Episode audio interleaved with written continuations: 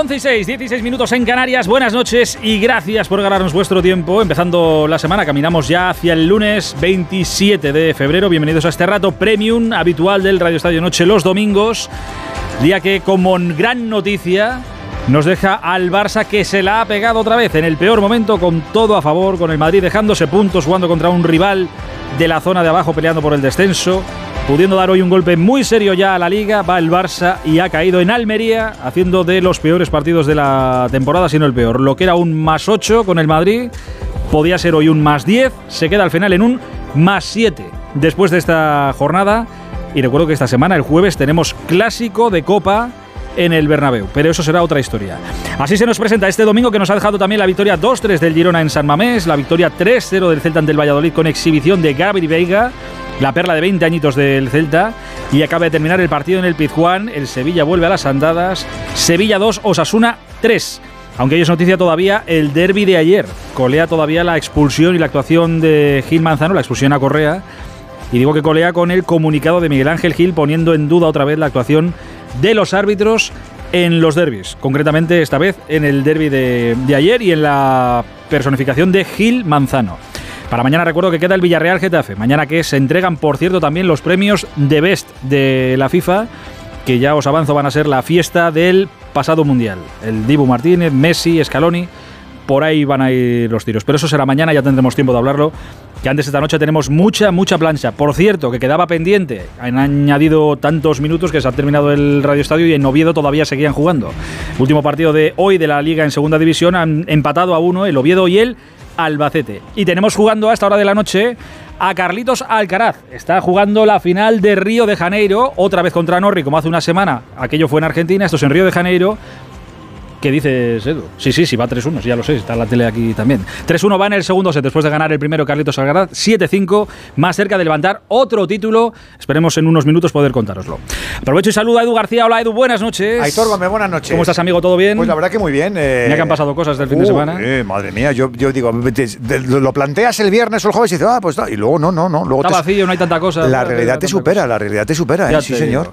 Eh, hoy hay un glosario de protagonistas donde elegir este, este fin de semana. Sí. Gabriel Veiga árbitros en general, Estrada Fernández, Rudiger, Correa, Simeone, eh, Duplantis. Mira tú si hay protagonistas de diferentes tipos. ¿Con quién te quedas? Pues he pensado en los dos jovencitos, en Álvaro Rodríguez y en, y en Gabri, eh, pero creo que por la trascendencia que ha tenido voy a elegir a Rubi.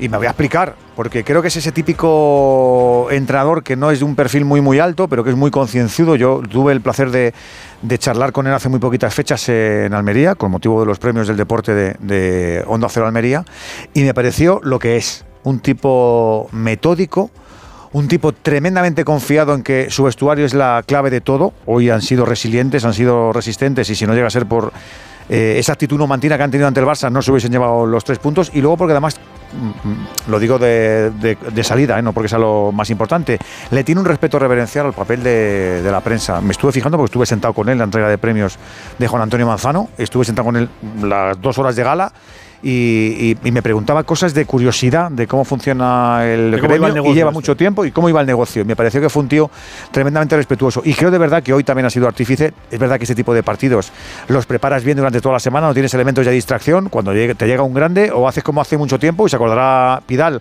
porque pasaba fue, era polémica con los Preciados y compañía que decía no llega el Barça voy con lo, con lo, con lo justo que me la van a dar. Hubo una época en el fútbol español que era no, eh, me ligas y tirabas, el carrito sí, sí, tirabas el partido. Y yo creo que no. Yo creo que hoy, como es lógico, te hace mucha ilusión. Y mira, el ejemplo de que este Almería, con lo que tiene, que tiene buena plantilla, puede competir, puede resistir, puede tener cruzando los dedos un poquito de suerte, así que yo creo que por el planteamiento, por el resultado y por cómo es ante la vida, mm, voy a hacer protagonista Rubi, pero es verdad que, que escogiendo entre los 12 que había fácil hoy. Es curioso lo que tiene la vida, ¿eh? hace una semana puedes perder 2-6 eh, o 6-2 tranquilamente en Girona. Pero vamos, y, haciendo que es el Ridi. Y siete días después le, puedes ganar al líder de la liga y, veremos a ver qué es lo que pasa con, la liga. Pero, Esto es nuestra liga, hombre. Y pegar un golpe gordo también por la zona de abajo, que la Almería es donde está peleando y está victoria con la que los que están ahí peleando no contaban, te las toca también los planes. Y mira, por ejemplo, al Valencia, que ganaba ayer, ve que como la victoria de la Almería le vuelve a meter en, puestos de, descenso, por lo menos hasta la próxima eh, jornada.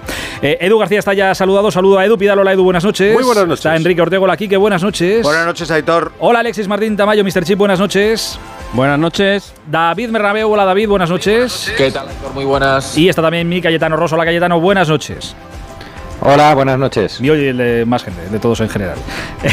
Vamos al Pizjuán. Quiero saber qué se está diciendo por allí, o qué se ha dicho, o cómo se ha ido la gente después de una nueva derrota del Sevilla. 2-3 en casa esta vez contra Osasuna. Osasuna, recuerdo que lo próximo que tiene por delante es el partido de ida ya de semifinales de Copa del Rey.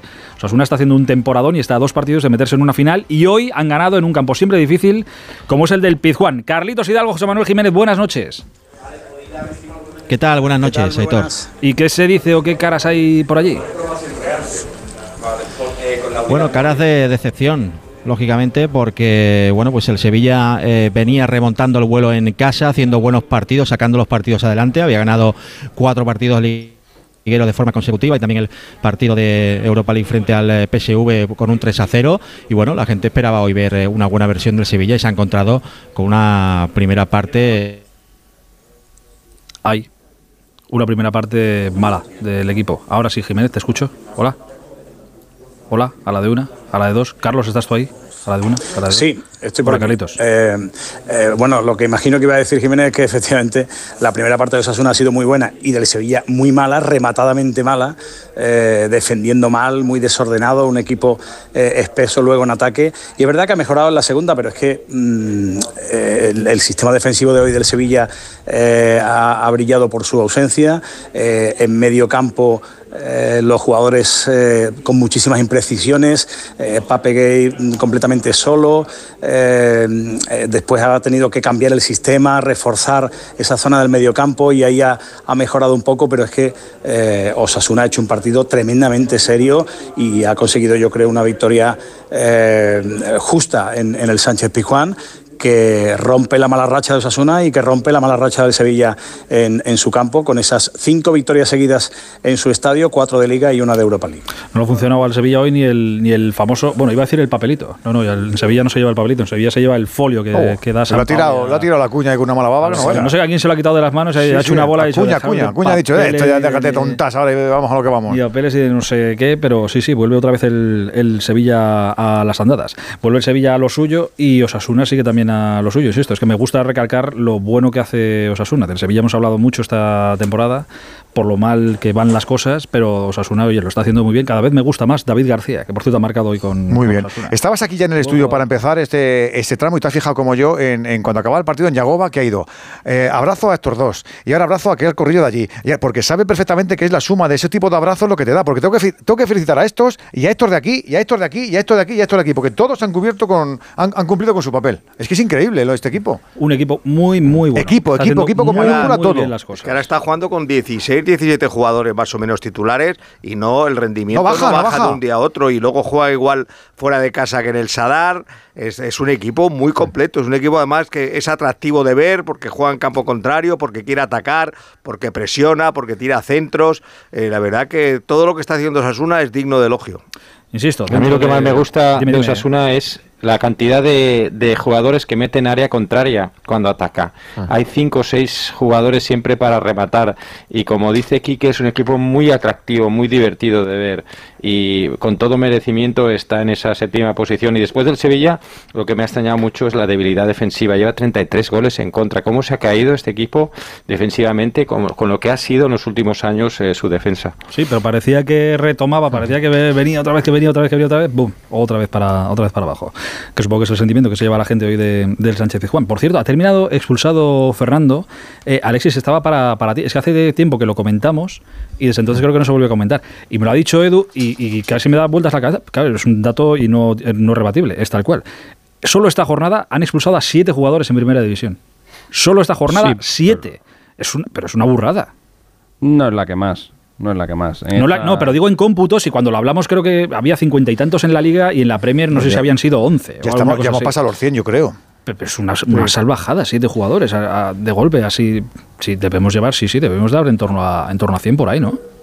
Sí, pero que hay, pero que hay más, ha habido más jorna- jornadas con más expulsados. Esto está, esto está totalmente de- degenerado. O sea, está totalmente degenerado el tema de las expulsiones en la liga. Este año ha pegado, a boom y lo hablábamos, lo hablábamos antes en el, en el Radio Estadio que Claro, que decía, decía Andújar, pues es que, es que casi todas han sido expulsiones. Digo, claro, depende del baremo o depende del, del nivel donde pongas el listón.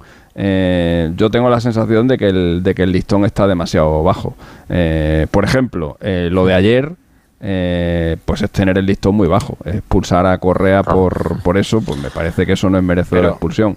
Eh, pero pero que si que si tú pones el listón ahí, pues sí, claro que puede ser expulsión. Un codazo en, en medio del campo sin el balón y tal, pues sí, expulsión. Pero es, es cuestión de donde pongas el listón. Y yo tengo la sensación de que aquí en, en España vamos por otro lado, vamos por un camino diferente por donde van el resto de sitios, porque no es normal la diferencia de tarjetas que hay en lo- entre lo que vemos aquí y lo que hay en el resto de sitios. Y no es, que también comentaba, comentaba Edu, eh, que en la Liga Española se hacen muchas faltas, no es ni de lejos la ¿No? liga más dura. Yo creo que la Liga Francesa, la Liga Francesa, es, o sea, eso es un campo de batalla. Es Eh, más física. en- Sí, sí. sí, sí, totalmente. Y, Es más física, y no- pero- y no, y no pero llegamos a Son estos 10 números, 10 pero- partidos que se juegan, 7 expulsados. eh. O sea, Hoy es casi do- a uno. dos veteranos, dos veteranos aficionados al fútbol. por jugar, ¿eh? Y queda, bueno, y queda el de mañana, es verdad. El de mañana, el Villarreal. Dos veteranos aficionados al fútbol esta mañana en la sesión Bermú recordaban cómo hace cuántos años le he tenido que preguntar a Busti, le pregunté porque yo no lo recordaba. Eh, los equipos de fútbol recusaban árbitros. Como jueces. Sí, Claro. podían recusar a un número de árbitros, digo. Pero no "Oh, acordáis Pero podían, dice, sí, sí. vuestras- No, hombre, no, yo no recuerdo. Porque No, es que luego se Bustillo me dijo que cuando la yo última, nací, en el la 85 última se temporada fue eso. En el 85-86. sí, Fue sí. la última en la que podían. Cada equipo podía recusar cuatro árbitros. que me- es que Le me has- sumas me a, los recor- a los de tu comité, es decir, un Y equipo te podían recusa- cuatro. Y, y te me ha podían pitar antes, que lo sepan los oyentes, antes por las redacciones de, imagino que de, no solamente de las radios, iba un señor a actualizarte la base de datos de la liga o de la federación, que era el mismo al que estuvo mucho tiempo eh, eh, eh, diagnosticado en la misión de hacer el arbitraje por sorteo, que también tuvimos aquí una época en la que hacíamos árbitros por sorteo, y era el mismo señor, un señor con barba que me hacía mucha gracia. Sí, sí, un, y- un y- señor que era un señor que era un, era un jeta de cuidado. Ah, bueno, si no lo sé, yo no lo A mí, conozco a más mí me la sé- no sé clavó hasta, donde, era. hasta donde pone Pamplona. Pues, eh, pues, mira. pues- pues el hombre venía aquí y, y de eso se Pidió tra- datos y no. De, de eso se trataba, hacía eso, hacía lo del sorteo por los árbitros, que también hemos tenido y tampoco nos funcionó, que también te tocaban por sorteo y tampoco nos queríamos. Pero que ya es- o sea, tú esto lo cuentas ahora a alguien que no lo haya vivido Flipa. en el momento y flipa. Bueno, o sea, que, que eh, que- el- Jes- Jesús Gil recusó a Juan Andújar, Claro. quiero recordar. No, Juan Andújar sí. se negó a fitar al Atlético de Madrid. O- Se recusó a sí mismo. Sí, sí, sí, se sí. recusó a sí Le mismo. dijo a su presidente, a José Plaza, que él no pitaba más al Atlético de Madrid. Bueno, mira, por salud, por salud mental sería. La primera recusación Mira, más en- famosa fue la de la de Guruceta. Sí. Claro. Imaginad ahora que cada Estuvo- equipo recusara yo, yo creo, cuatro ahora no árbitros. sabría decirte si no le volvió a pitar. Yo creo que no le volvió a pitar. No, estuvo muchos años. Pero como se quedó en el 85. Estuvo ya muchos no- años. Ya no lo sé, 85-86. Bueno, en en fin. las jornadas 8, 13 y 15 hubo 8 expulsiones. Ocho- ¿Y en total cuántas llevamos?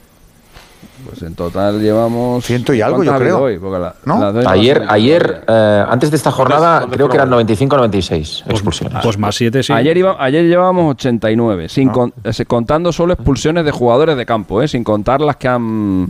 Sin contar Ah, entrenadores. entrenadores y tal, tal, entrenadores sí, sí, y tal. No, no, y la, de- y la de jugadores estilo Piqué, que le echaron estando en el, En el estando en el banquillo.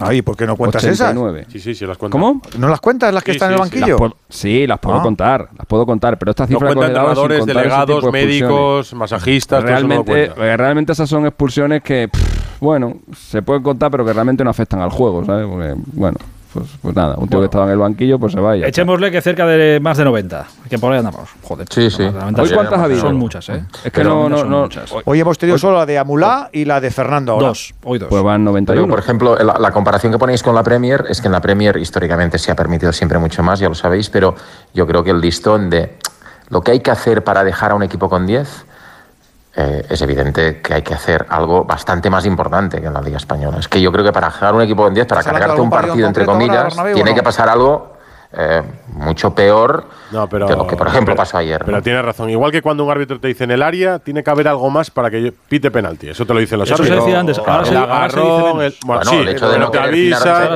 penaltitos lo más- tiene que ver con eso. Lo más grave que yo, yo creo que, que nos pasa es que nos hemos acostumbrado. Es decir, ayer decía Alexis y con razón, dice, es que hay un baremo, eh, eh, por ejemplo, eh, eh, Gil Manzano tiene un baremo. Eh, hay cuatro o cinco árbitros con un mismo baremo y hay otros 8 o 10 con otro baremo distinto. Y lo damos por Pero- bueno, es decir, que el comité nuestro de árbitros da por bueno que haya distinto baremo sobre el mismo reglamento. No, Yo creo que eso no se puede Pero evitar, Quique, Quique. ayer el baremo, el baremo no, no nadie, ningún árbitro, eh, si ve bien la jugada, expulsa, expulsa a Correa por ese Sí, sí, sí, amago sí, de sí. color. Tú Gil Manzano Estrada expulsa. Fernández. Gil Manzano Bueno, pero para eso, pues para eso está Bueno, el pues- VAR, para decirle Claro, claro, eso es que si no lo ve el árbitro, Claro, tiene que avisarle del VAR. no, pero es que el Claro, VAR, el el VAR, el, VAR, puede entrar ahí. existiendo el codazo como existe, no le puede decir. El que- no puede entrar ahí. Y, Claro. y te digo más, si el VAR hubiera entrado, Pero es un Gil Manzano pseudo habría dado- codazo. habría dado el monitor y Pero- habría dicho que es roja, coño. Pero que, escuchar una cosa, que he visto mil veces las y- imágenes, y- no es un codazo y al uso. y los- o sea, no es un codazo al los uso. equipos tienen que Es saberlo. prácticamente se lo quita de encima. No puedes expulsar a un futbolista. Si todos lo estamos diciendo, pero Bueno. con, el, con el reglamento en la mano le puedes expulsar, David, porque, porque le pega un A mí- codazo a un jugador sin el balón en juego y no sé qué, no sé cuánto. Para que Para te- mí, tienes que cualquier ser- equipo tienes que hubiera sufrido juez, esto se hubiera quejado, eh, Enrique. Cualquier equipo que Que hubiera no le sufrido pega en esto la se hubiera quejado. que, le- que- que es un codazo para cu- cuando, le están agarrando. Bueno, es no, decir, ya no, todos os ca- no os calentéis, que, lo- que luego vamos a, luego vamos a hablar de esto, no os preocupéis, que luego, luego Hay vamos a una hablar acción- de, hay una hablamos de todo idéntica. Pero hay una bueno, acción no fue En un idéntica. partido, en un Chelsea Atlético de Madrid, sí, sí, sé lo que No, vas a decir. eh, hay una acción idéntica a esta en el Villarreal Real Madrid. Lo, lo dije ayer también y además con el mismo protagonista. Con con sí, es verdad, sí. A la salida de un córner, Sí. Dani Parejo se despreocupa del balón y le mete un codazo en el pecho. Sí. Y Rudiger se cae al suelo. El árbitro es Sotogrado y no saca ni amarilla. Eh, bueno, pues cada uno, cada uno tiene Pues su Hay, hay una, hay que una, es que no me acuerdo, eso. no me acuerdo quién era, pero es que hoy me han pasado el vídeo, yo no- ni me acordaba. En un Chelsea Atlético de Madrid hay una jugada exactamente igual con Savic y con Rudiger, otro codazo a Rudiger que también se va al suelo y en aquella, en aquella ocasión Savic se fue a la calle también, enseñaron la roja. Eh, pues diferente criterio, ¿qué le vamos a hacer? Pero no os preocupéis que luego hablamos de, de este asunto. Eh, Hidalgo Jiménez, ¿algo por Sevilla eh, que tengamos que saber? de la organización. Hoy la verdad que Ah, mira, está hablando San eh, Pauli. posicionalmente el equipo no se pudo ubicar nunca. El primer tiempo prácticamente fue, en ese aspecto fue superado, en, en lo posicional y en lo futbolístico a partir de eso. Y en, el segunda- en el segundo tiempo generó muchas chances de gol y que podía haber eh, ganado el partido, que no hubiera cambiado el análisis. No tiene San Pauli una buena noche, por lo que sea. Eh, bueno, por la derrota de, de su equipo. Por cierto, ¿cómo ha parado Aitor Fernández en la noche de hoy y qué golazo ha marcado en Nesiri? El, que es el, creo que era el empate a dos de- del Sevilla. Es muy difícil hacer lo que hace eh, y quitarse del medio a Aridani, al defensa de Osasuna, a la velocidad a la que lo hace y cómo define con el exterior del pie. Es un auténtico chicharro, que hay que decirlo, a pesar de que el Sevilla haya, haya perdido. Eh, Jiménez algo si pasara cualquier cosa en el Pizjuán, nos pegáis un grito y para allá que, para allá que vamos. Un abrazo muy grande a, a los dos. Eh, ¿Cómo? ¿Perdón? Si queréis escuchar a Bono, Ah, venga, estoy venga. aquí al lado del portero Vale, del, Sevilla que pasa por aquí por la zona mixta. A ver, ¿cómo has visto el partido? por, por, por el resultado, por cómo terminó todo. Eh, pero bueno, eh, el partido lo terminamos perdiendo por, por, por acciones puntuales y por errores puntuales, sea el mío en el segundo gol o, o en el tercero que no vi bien cómo pasó. Eh, y, y bueno, yo creo que el equipo venía en una línea ascendente eh, y tiene que seguir eh, en esa línea. O sea, lo de hoy nos tiene, duele, pero nos tiene que generar una rebeldía dentro de nosotros mismos para afrontar lo que viene y para seguir en, la mejoría. Y nada más, no hay que mirar por otro lado, hay que seguir juntos, seguir generando energía positiva porque el equipo el segundo tiempo hizo muchas cosas bien, pero como te dije, por cosas puntuales lo acabamos perdiendo. Entonces eso, mm, transmitir el mensaje ese de que eh, duele, entonces hay que afrontarlo y, y Tiene Bono un tono Marcelo Bielsa, me, me Sí, recuerda, sí, ¿eh? sí, sí, sí. Pausado, tranquilo y con ese acento medio argentino que, tiene el portero marroquí. Efusivo no puede estar entre No, la no, no, derrota no, y los Lo fallos la- que ha tenido. lo de las tenido. cosas puntuales es una excusa muy recurrente de, los de los jugadores. Pero Bueno, pero se ha puesto en el es primero, ¿eh? Pero, es verdad. pero es que eso es el fútbol, joder. Sí, sí, claro, errores el puntuales te De cuestan hecho- partidos. claro de hecho, eh, si no fuera por cosas puntuales, eh, Bono nunca habría jugado unas semifinales de la Copa del Mundo. Porque vamos, eh, por cosas puntuales eliminaron a España, por ejemplo. Bueno. Por cosas puntuales eliminaron a Portugal, por ejemplo, ¿no? O sea, es que, es que el por cosas es eso. puntuales ha perdido hoy el Sevilla. Pues sí, es verdad, el fútbol es eso. Sí, es que es un deporte de acierto y error, pues como todos los deportes al final. La competición es eso. Eh, mira, eh, lo que no sé si han sido errores puntuales, yo creo que ha sido eh, más errores eh, colectivos. eh, lo que le ha pasado hoy al, al Barça en Almería. Supongo que eh, a lo largo de toda la tarde, desde que ha terminado el partido, a eso de las ocho y cuarto, ocho y media habrá sido, Supongo que todo el mundo está dándole vueltas a cómo, incluso dentro del propio Barça, ¿eh? incluso el propio Xavi, los propios jugadores estarán dándole vueltas a cómo calificar lo que ha pasado, lo que les ha pasado hoy en, en Almería y no sé si encontrarán o habrán encontrado la, la palabra. Porque creo que es algo que nadie se esperaba ni se imaginaba. ¿Puedes perder? Por supuesto que puedes perder. Que tienes que dar otra imagen cuando te estás jugando lo que te estás jugando en un día como el de hoy. Pues hombre, yo creo que cabía esperar que, o todos esperábamos que, que sí, que el Barça diera otra, otra imagen y que se vieran otras cosas. Alfredo Martínez, buenas noches. Buenas noches. Eh, ¿Y con qué palabras se ha quedado el Barça o qué sensación hay ahora mismo ahí dentro? Pues la de que le ha faltado intensidad al equipo y que no, no, ha, eh, no ha afrontado el partido como debía afrontarlo. O sea, una oportunidad de oro perdida. Ese sería el titular y, la rabia de, haber desaprovechado una situación, de, haber matado la liga, incomprensiblemente. O sea, la sensación de shock que tenía Xavi al acabar el partido era del reflejo de- del golpe duro que ha recibido el equipo. Es más, todos han quedado muy tocados, jugadores, cuerpo técnico, porque eh, la derrota de hoy es de una dimensión desproporcionada. Nadie esperaba, como decías tú, cuando menos espera. O sea, viene el Almería a perder 6-2, te pone el Madrid la liga en bandeja y tú desaprovechas esa ocasión. Es que no tiene justificación ninguna. ¿Qué, explicación tiene a que el Barcelona haya salido en la primera parte como ha salido? No tiene ninguna. Y eh, dice, no, es que el Almería se juega mucho. Que sí, bueno, el Almería se está jugando salvarse, pero es un equipo que está, con las limitaciones que está, luchando por la permanencia. Pero es que usted, que tiene unos futbolistas de mayor categoría, se supone, de mayor calidad, se está jugando en otro nivel lo mismo. Y no han sido capaces de afrontar o leer el partido de tal manera que yo creo que es una derrota de las que marcan. O sea, viniendo detrás de la del Manchester United y en puertas del partido con el Real Madrid, vamos a ver cómo reacciona el equipo porque ha entrado en una espiral peligrosa. Para ¿Quiere- mí hay Dor. quiere- espera, mí un- segundo, David, porque lo, lo Sí. comparto y ya, y ya hablamos. ¿eh? Pero quería escuchar, que le escuchaba durante el radioestadio a, a Alfredo decir que, que Xavi estaba muy tocado, de las veces Sí. que más tocado había visto a- al propio Xavi, y quería rescatar esta respuesta de la rueda de prensa, que creo que ha sido la primera, porque se ha Sí. explayado en la, en la primera.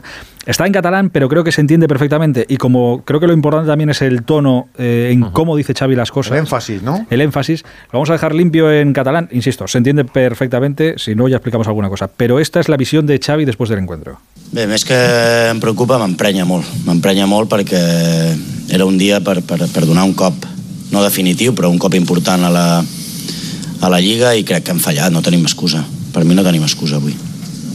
Cap ni una. Crec que no hem mostrat intensitat, no hem mostrat ganes de, de guanyar i això és el que més em, em, em preocupa. Això és el que més em preocupa. Després es pot jugar millor, pitjor, si sempre els dic que podem fallar. Si podem fallar, sóc el primer que fallo. Però mostrar aquesta passió i aquesta ànima i a la primera part avui ens ha, ens ha, ens ha, ens ha faltat. Ens ha faltat, jo no, no poso cap excusa.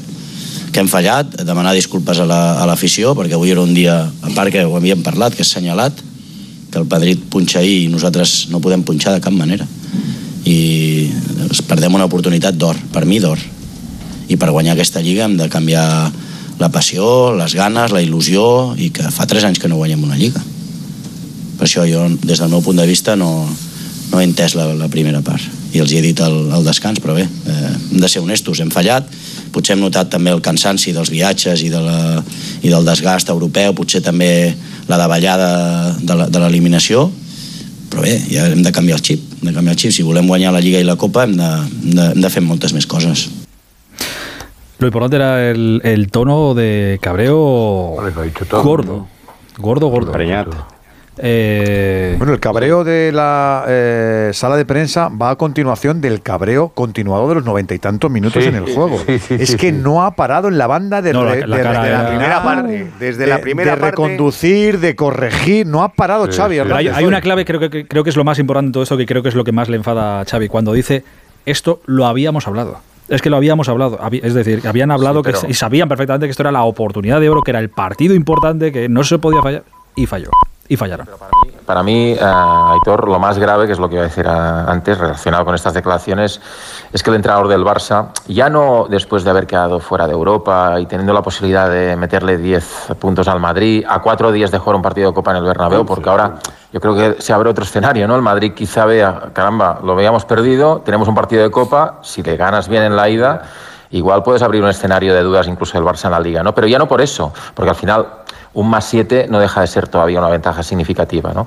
El problema es que el entrenador del Barça, cuando no has ganado la liga en los tres últimos años, te diga que hoy en Almería no has tenido ni pasión, ni, Ni ganas, ni actitud. Claro, esto es gravísimo, son unas declaraciones gravísimas. Pues a- a- o sea, es inconcebible. Estamos hablando de jugadores jóvenes pero- que no han ganado títulos importantes, había muchos de ellos.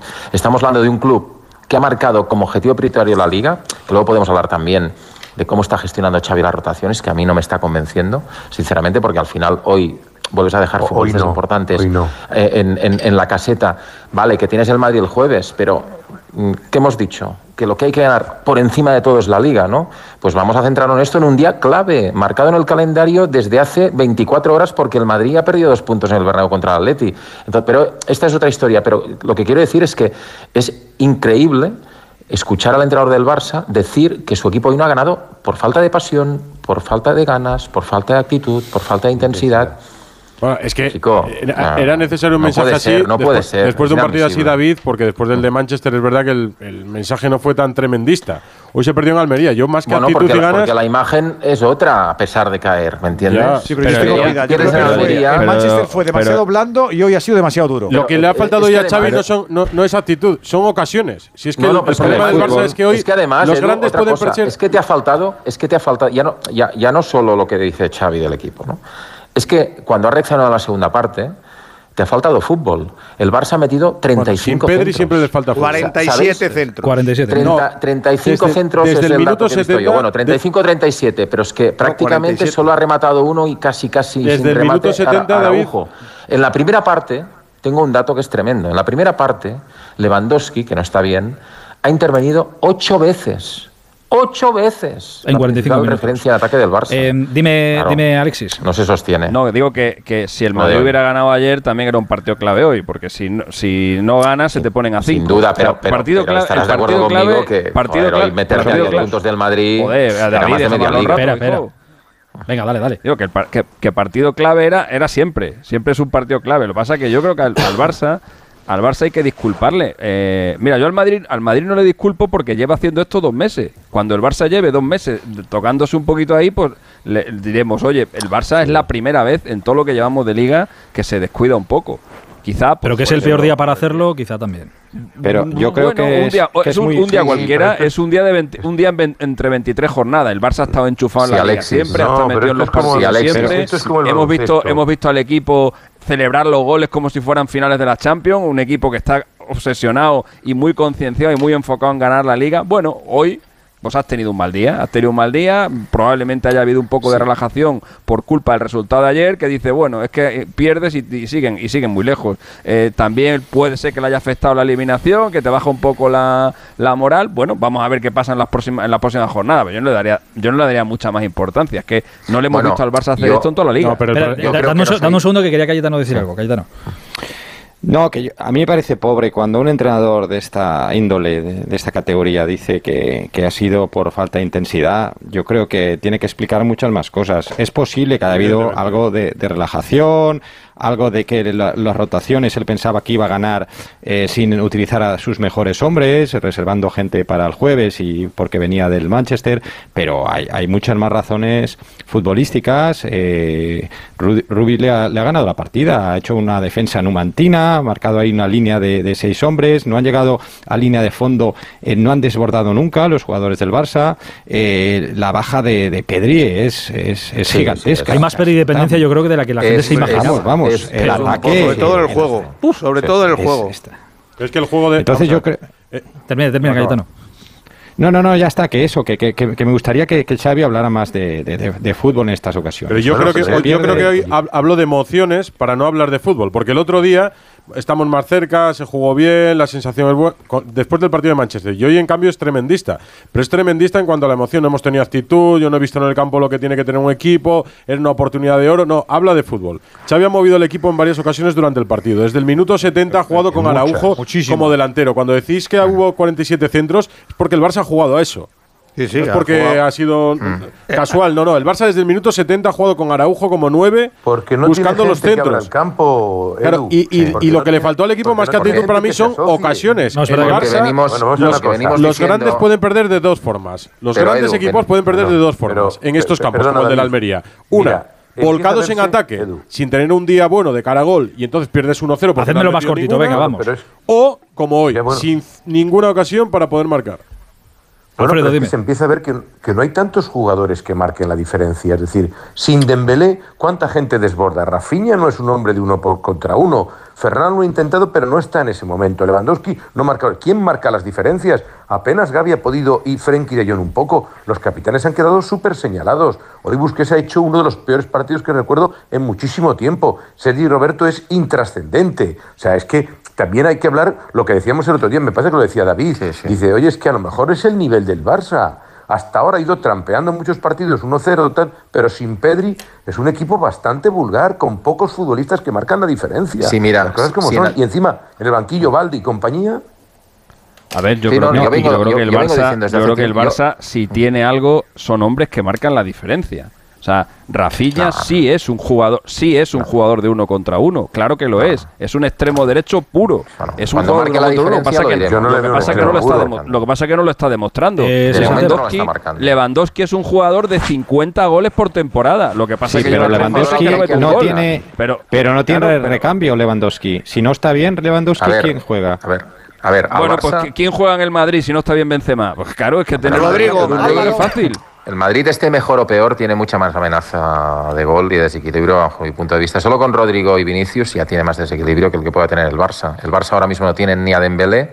Al Barça le estaban sosteniendo de ataque, más allá del tema defensivo, que es donde yo creo que ha habido un paso hacia adelante, cuando juegan los cuatro de atrás, que esta es otra, porque si hablamos de los cuatro en el medio, solo se sostiene si están los cuatro de verdad en el medio. Con Pedri, o sea, sin Pedri es otra cosa. Pero en ataque estaban sosteniendo Dembélé, la calidad de Pedri para generar y la llegada de Gaby. ¿vale?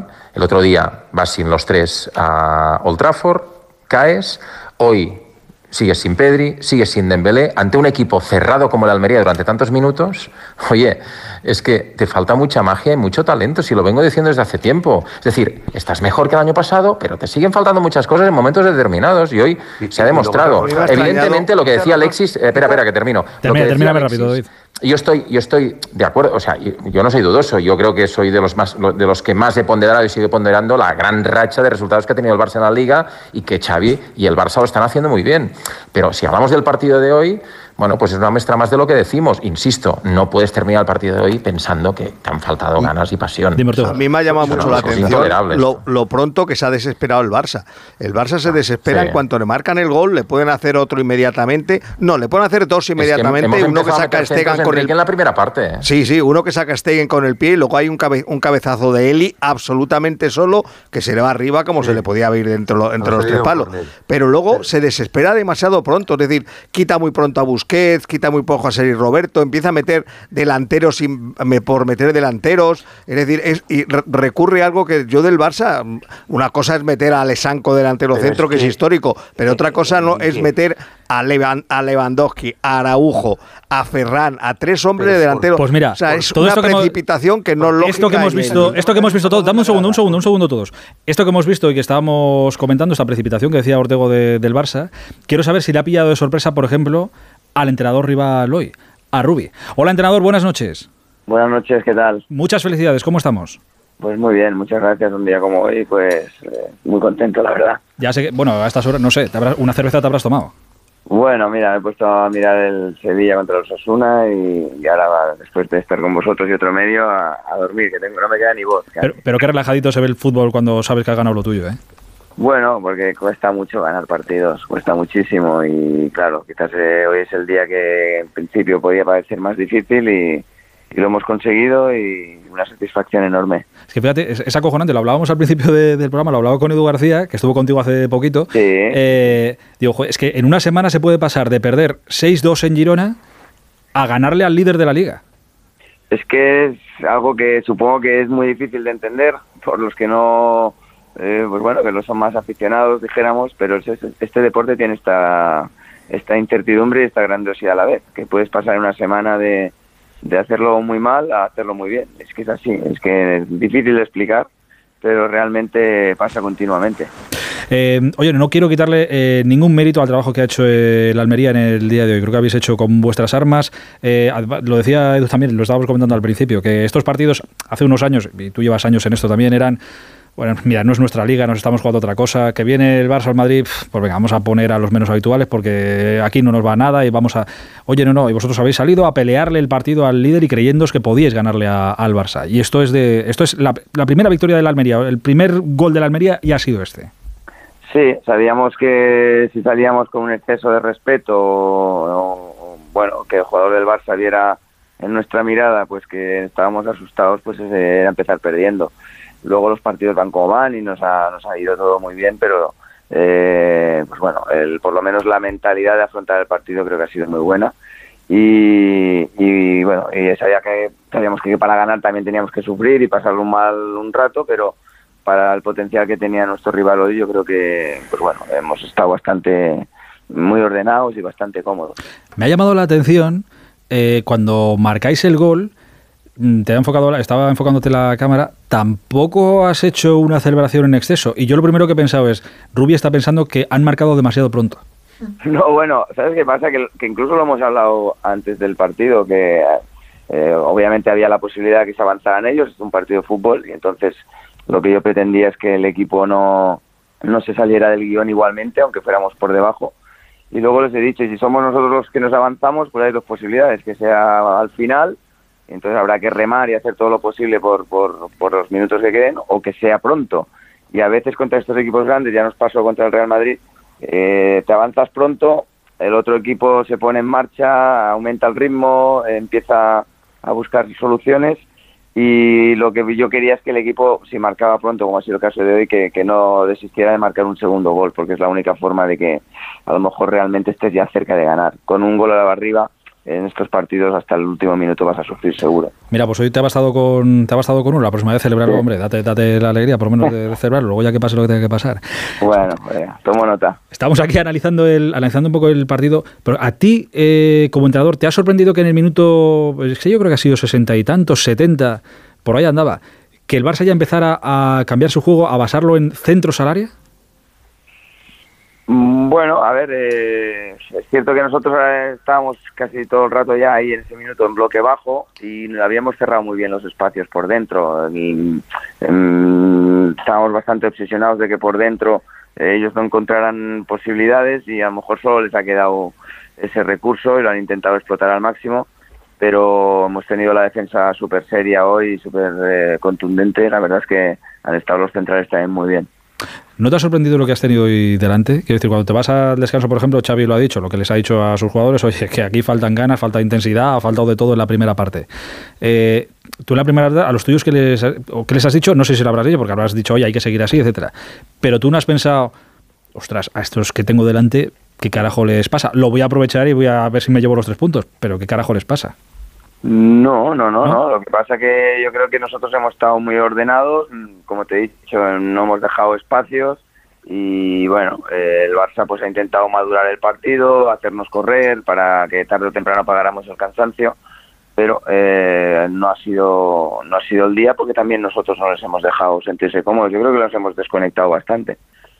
¿Te temiste lo peor ayer cuando, cuando el Atleti, el Madrid se deja dos puntos en el Bernabéu eh, y ya se empieza a hablar eso de, joder, el Barça puede sentenciar y dar un golpe en la mesa en la liga? ¿Te temiste ayer lo peor de decir, joder, pues si ya vendrían con ganas, pues imagínate ahora?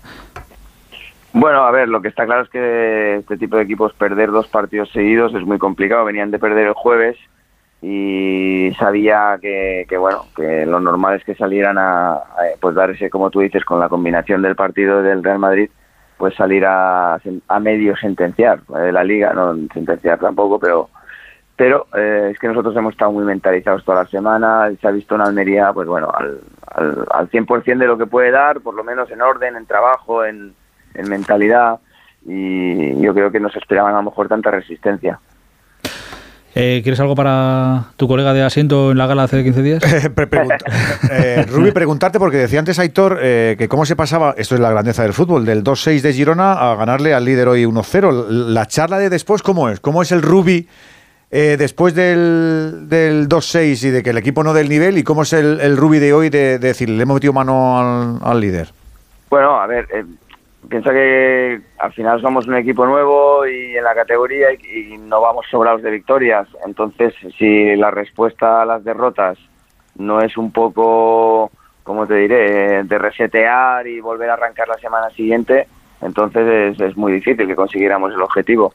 Por supuesto, analizamos la derrota, dimos un toque de atención al equipo, mm, hicimos algunas tareas entrenando de cosas que habíamos hecho muy mal pero a partir de ahí tienes que empezar otra vez y decir, bueno, eh, este partido empieza 0-0 y es de nuevo y siempre hay posibilidades, porque si te estás lamentando de más, yo creo que entonces generas desconfianza en los futbolistas.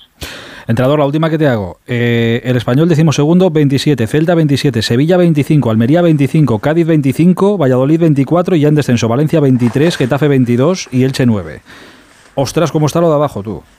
Pues sí, sí, porque fíjate que nosotros hace tres semanas, eh, al cerrar la primera vuelta, íbamos el 11 y no nos hemos dado ni cuenta en tres partidos que hemos- no hemos rascado nada y, y que, bueno, es verdad que, que en algunos no lo hemos merecido y nos ha adelantado todo el mundo casi. Esto quiere decir que los equipos de abajo pues realmente están pasando un tramo de la temporada muy bueno y están sumando muchas victorias y lo que hace presagiar es que va a hacer un final de liga de infarto bonito para vosotros y para la gente y a sufrir nosotros los que estamos ahí y a remar por sacar por lo menos nosotros el Almería que se quede en primera. Eh, Alfredo, creo que querías hacerle la, la última. No, qu- quería preguntarle, porque él ha vivido Can Barça. Yo quería preguntarle qué le transmite este Barça de Xavi, qué le parece, qué, qué sensaciones le da. Es un equipo en construcción. Bueno, a ver, yo creo que todos los equipos eh, pasamos por más por altibajos, eso es normal, pero a mí el Barça de la primera vuelta, eh, nosotros sufrimos allí lo que no está escrito, eh, un varapalo tremendo, vimos eh, lo mal que te hacían pasar, em, presionaba arriba, muy constante, el trabajo de los 11, a mí me da la sensación pues que realmente van primeros porque se lo han merecido, solo perder dos partidos en, en 23 jornadas. Ahora, eh, por supuesto, no se pueden dormir porque el Real Madrid es un gran equipo también y ahí por detrás, pero veo al Barça también muy muy focalizado en el tema de la liga y un mal día pues lo pueden tener, pues como lo tenemos, otros- nosotros tenemos más de uno, pues ellos algún mal día también lo tienen, claro. Eh, entrenador, eh, ¿viste ayer el. ¿Estabas pendiente ayer del Madrid Atleti?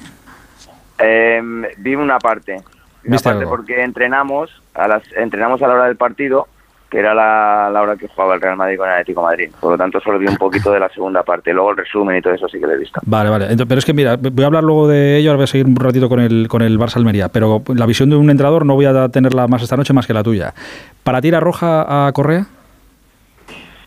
Uf, qué complicado. La verdad, yo yo soy de los que piensa que las rojas tienen que ser muy muy claras, ¿no? Porque si no, pues me, me vas a permitir que, que no me moje. Vale, Te lo digo de verdad, vale. me vas a permitir Ya dijo bastante. Que se mojen los árbitros, los exárbitros y que lo digan ellos. Yo no. Entrenador, eh, sí, que esta es una noche de, de disfrutar. Eh, nada, que disfruta, enhorabuena por la victoria y suerte en lo que queda, que queda mucho todavía. Un abrazo enorme. Muchas gracias por vuestra amabilidad. Un abrazo hasta ahora.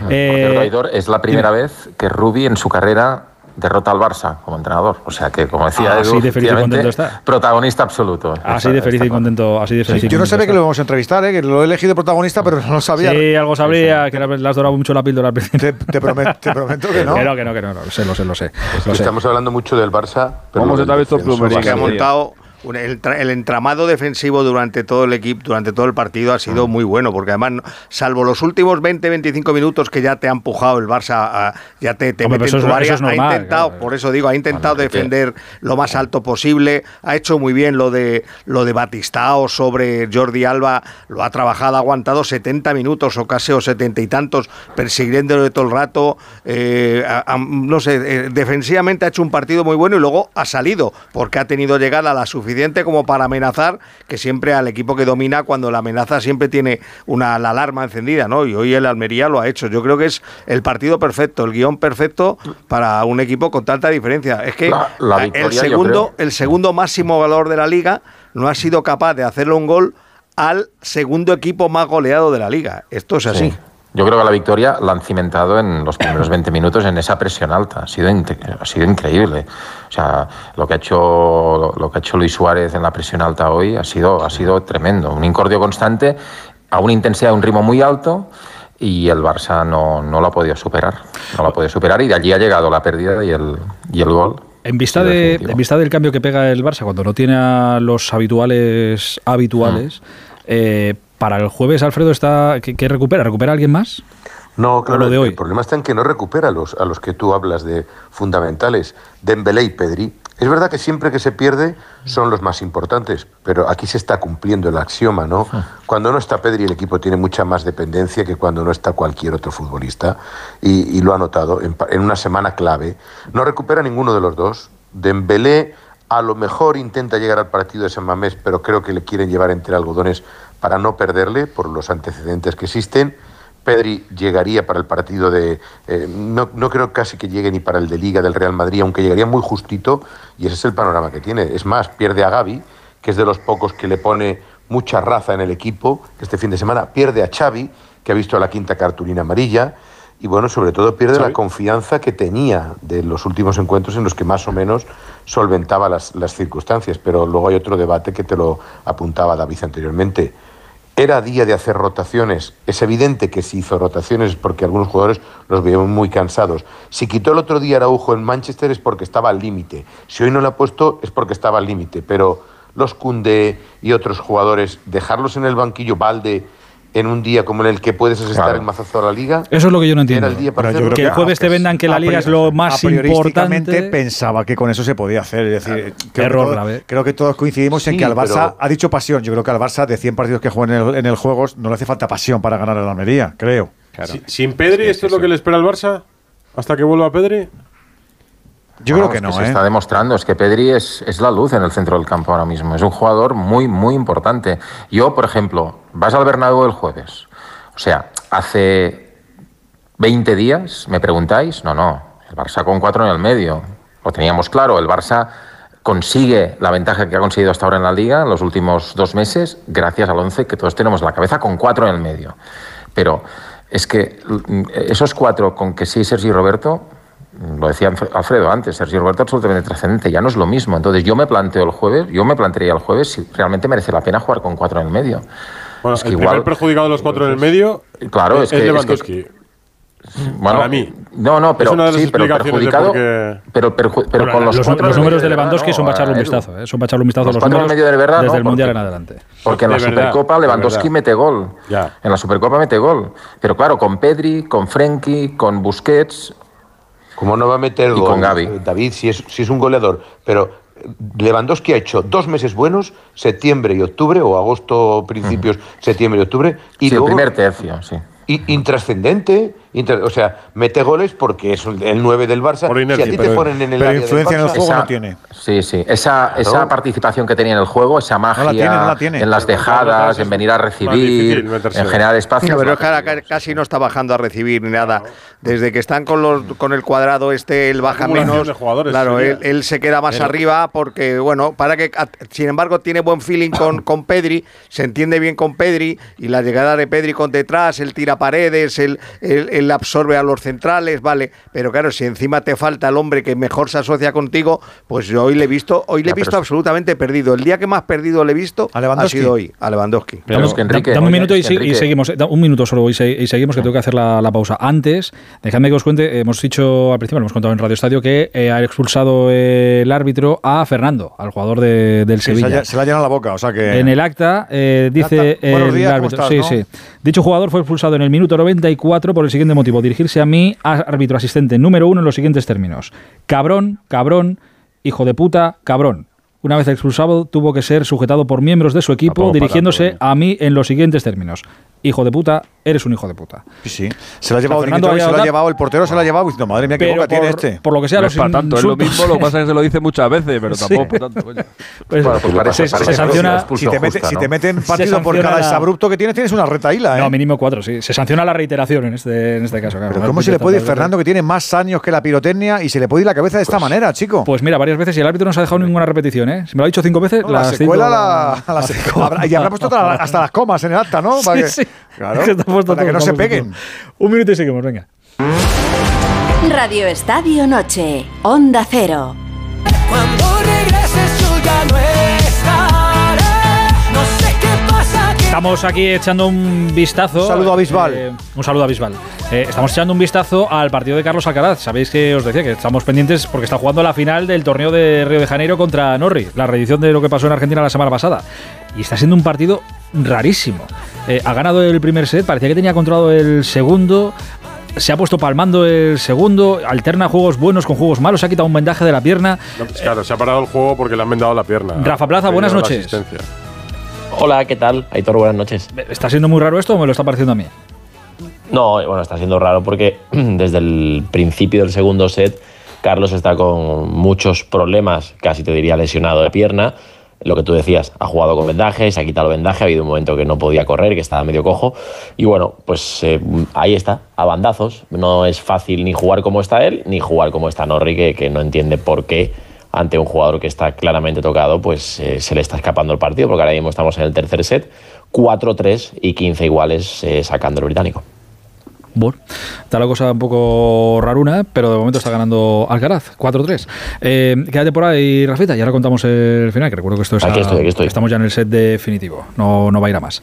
Eh, ojalá contemos que Carlos va para adelante y se lleva el segundo torneo en cuestión de, de una semana. Eh, oye, por cerrar asunto Barça, son más 7, que sí, que podían ser más 10. Al final se queda esto en más 7 con un partido del Bernabéu que está a la vuelta de, de la esquina y con mucha liga todavía por, por delante. Más allá de la decepción gorda que tiene Xavi, que tiene el vestuario, que tienen los aficionados del Barça en el día de hoy después de lo de Almería, eh, entra el miedo. ¿Creéis que hay mucha más liga que ayer? O sea, pues, Hay canguelo en Barcelona. Hay Todavía. No, no, no, ni muchísimo menos. es, es todavía, un, ¿no? es un número, o sea, Son es un, más de dos un- partidos. un punto, ¿eh? de 8 a 7 va el uno. Siete- Xavi por no haber siete, cerrado ocho la liga puntos. porque sabe lo que le espera de aquí a junio. 7, 8 puntos me parece que es, una, que es una gran ventaja. Ahora, si se mantiene esta ventaja, 7 puntos, por ejemplo, y en el Camp Nou, el Madrid, se lleva los 3 puntos, bueno, entonces, claro, ya se sitúa a 4, quedarán las jornadas que queden. Y entonces sí que se abriría una opción para el Madrid, pero en general sigo pensando lo mismo. Uy, uy, uy. Esta es una liga que solo puede perder el Barça. Estas, muy, estas- muy, muy estas cosas, estos partidos tontos donde te deja estar, no sé qué, son los que meten a los rivales en. Ya, No, sí, y porque, pero- y porque ¿verdad? también Pero que te el, Almería, el Almería ha abierto una senda. Es decir, yo ahora soy el rival del Barça y veo eh, este partido, me lo veo y veo que hay un manual aquí de actuación donde puedo Valencia, ganar. Valencia, Sí, pero, pero, pero igualmente ves que en 23 partidos el Barça ha obtenido dos derrotas solo. O sea, Que sí, que sí, que no se- que no se va a borrar lo que ha 23, venido Lo lógico es que esta dinámica siga. Yo sabes qué pasa, David, dicho que cuando, eh, eh, o sea, a mí no me gusta ser maximalista porque además soy más cagón para estas cosas y porque no sé. Pero cuando se escucho siempre, en general, eh, no, a- a la distancia de puntos, mira, la distancia de puntos está muy bien, pero cualquier circunstancia anómala, llámese lesiones, circunstancias que te pasen, es que ya te, te- te descarrilan, te llevan el por otro vericueto. bueno, pero- y es, ver- bueno, es verdad que están teniendo y el Barça ha salvado un conato sin. por eso te estoy diciendo. A ver, dime, Alfredo, dime. No, que de la misma manera que dices eso, Edu, el Madrid va con la Lo goma. mismo, lo mismo, O sea, digo lo mismo, digo lo mismo. No, no, pero, es que, no pero, pero es que ahora el Madrid, si vuelve a cometer el mismo error que con el Atlético de Madrid, le da otro match ball al Sin Barça. duda. O sea, que estamos en la La película. y, sí. y luego te digo una cosa, lo que acaba de decir David es que es así. Es que llevaba sin perder en Liga desde el Real Madrid, es que ha perdido dos partidos. Alguna vez tenía que tener un error, ¿no? Sí, o, pero- o cometer un. Pero un el problema es que los Lo tenga en momentos clave. El problema es que los errores que ha Pero, tenido si el Barça que han sido ningún, momentos pero clave. sin ningún momento, sin ningún momento es clave, son Sí, todos, todos los- todos los Sí, momentos. no, clave. para mí Todos sí los son clave. clave. Fue clave perder O sea, mira, desde, desde que empezó el año, desde que empezó el en año, Manchester, ¿eh? puede ser clave Eh, perder desde el enero, el Madrid pincha en Villarreal, luego gana el Valencia al Atleti, vuelve a pinchar con la Real Sociedad, vuelve a pinchar con el Mallorca, luego le gana al Elche y a Osasuna, luego pincha con el Atlético de Madrid. O sea, el Madrid va pinchazo cada tres partidos. El Barça ha pinchado por primera vez en, en- en lo que llevamos de año. Sí, O sea, pero que hay momentos clave. Yo puestos a perder, Pero igual todos, prefiero, pero- prefiero perder en otro momento No, que no, no, no, no, todo lo eh, cuando empieza Si cuando empieza el mes. Si tú analizas la Sí, trayectoria de uno y otro equipo, lo segundo, normal es que dentro de un mes, en lugar de, en lugar de haberse reducido la distancia, haya aumentado. Lo normal es que entre un mes tenga 12. Que yo prefiero perder antes antes de este mes, que es clave, que dentro de tres días me voy a jugar eh, el partido de ida de Copa del Rey, que luego tengo un clásico y no sé, prefiero dejar, ganar hoy, dejar la liga a más 10 y ya centrarme en lo que viene. Es descabellado pensar, Aitor, que puede perder el Barça en Manchester, perder hoy en Almería y perder el jueves. Y, no, juntas tres y, te puede pasar. Claro que puede pasar. Y, te entran las calandracas. Por mucho que me digáis, te, entra, te entran, claro que te entran, te entran las dudas. Digáis que no, Y no desaparece la buena racha, ni mucho menos. No, no, pero, mental, pero mentalmente te, afecta. Que... Eh. Claro te de hacer plantear ya, cosas. Pero esta es una derrota que se podía permitir. Es decir, claro. el, la rabia que te da es lo que decir claro. vosotros, que sentenciabas la liga. Que has gastado un, comodín. La ocasión pero, de oro que decía Has gastado un comodín. Pero si puedes, pero, pero si tienes, puedes perder pero margen, un día, o sea, si, es si hoy, que el Madrid también pichó ayer. Pero ¿eh? a ver, pero a ver, pero un momento, el Barça está a 7. Hoy, hoy imaginaros que hubiera ganado el Barça se pone a 10. Liga sentenciada. Bueno, ¿vale? era un y fracaso del viene, Real Madrid en toda regla. Y la a semana 10 que viene. En, en febrero. El, y la, joder. y eso que no ha pasado, ¿eh? Eso que no ha pasado. Vale. Pero, pero ella, tenía, ah, ella, ella, tenía, el tuit preparado pues, por si acaso, sí. ¿no, Ya tenía el tuit preparado, claro. sí, sí. Y le diría, y le diría a Edu Pidal que hable de realidades. Pero no dejad, de sus terminar Parece Alex, que está venga. hablando más de sus deseos que de lo que pueda pasar. Deja, Oye, Edu está aquí tranquilo, si ahora no está, Pidal. ¿Por qué? Está con el tenis. Dejad que, dejad que termine Alexis, por favor, Alexis.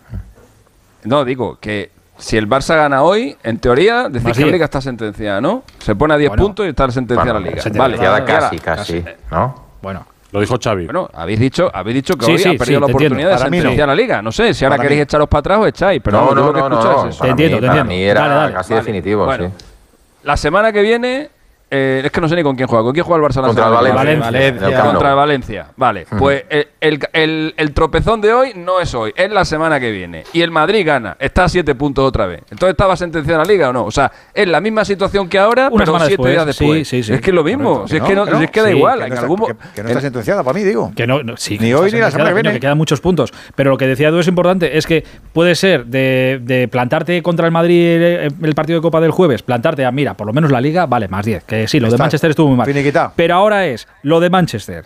El bajonazo de hoy en Almería y espérate tú que el Madrid aquí, puede pasar tenés, tranquilamente aquí, no le porque no le he puesto por ejemplo, aquí, mejor, y, el futbolista va sumando. Sí, Aitor, sí, dime, cuando dime, mejor el Barça con el Madrid ha sido en situaciones límite, tanto en la Supercopa sí, sí, sí, como el año pasado cuando gana 0-4. O sea que, que, que, estaba en los momentos más críticos. Perdona, el, año pasado. Crítico. el año pasado cuando ganó 0-4 en el Bernabéu aun con el 0-4 hizo tan poco daño precisamente porque el Madrid bueno pero la estaba en un momento crítico mundo no no pero a ver el, año pasado el, por pensaba que iba el año pasado por estas mismas fechas eh, mes de enero febrero el Madrid empata con el Elche luego lo eliminan de la Copa del Rey luego empata en Villarreal y luego pierden el en París dando una imagen lamentable. Esto todo esto pasa en un mes. Y lo mismo es que ya la liga, es que cuidado, que viene el Sevilla, que, que, el Sevilla estaba por ahí atrás. A ver, hay un, hay un equipo que el año pasado llevaba una tendencia que era para sacarle 15 puntos al segundo, que es lo que al final le sacó, y hay otro equipo que es este año el Barça, que lleva una tendencia para sacarle 15 puntos al segundo, que probablemente será lo que le saque al final. ¿Está? Pues ya veremos. Ya veremos. Bueno, decir, ya al final veremos, se queda esto en. No, claro, ya veremos. No, no, se queda esto en. Nos ha jodido. Más. Ya veremos.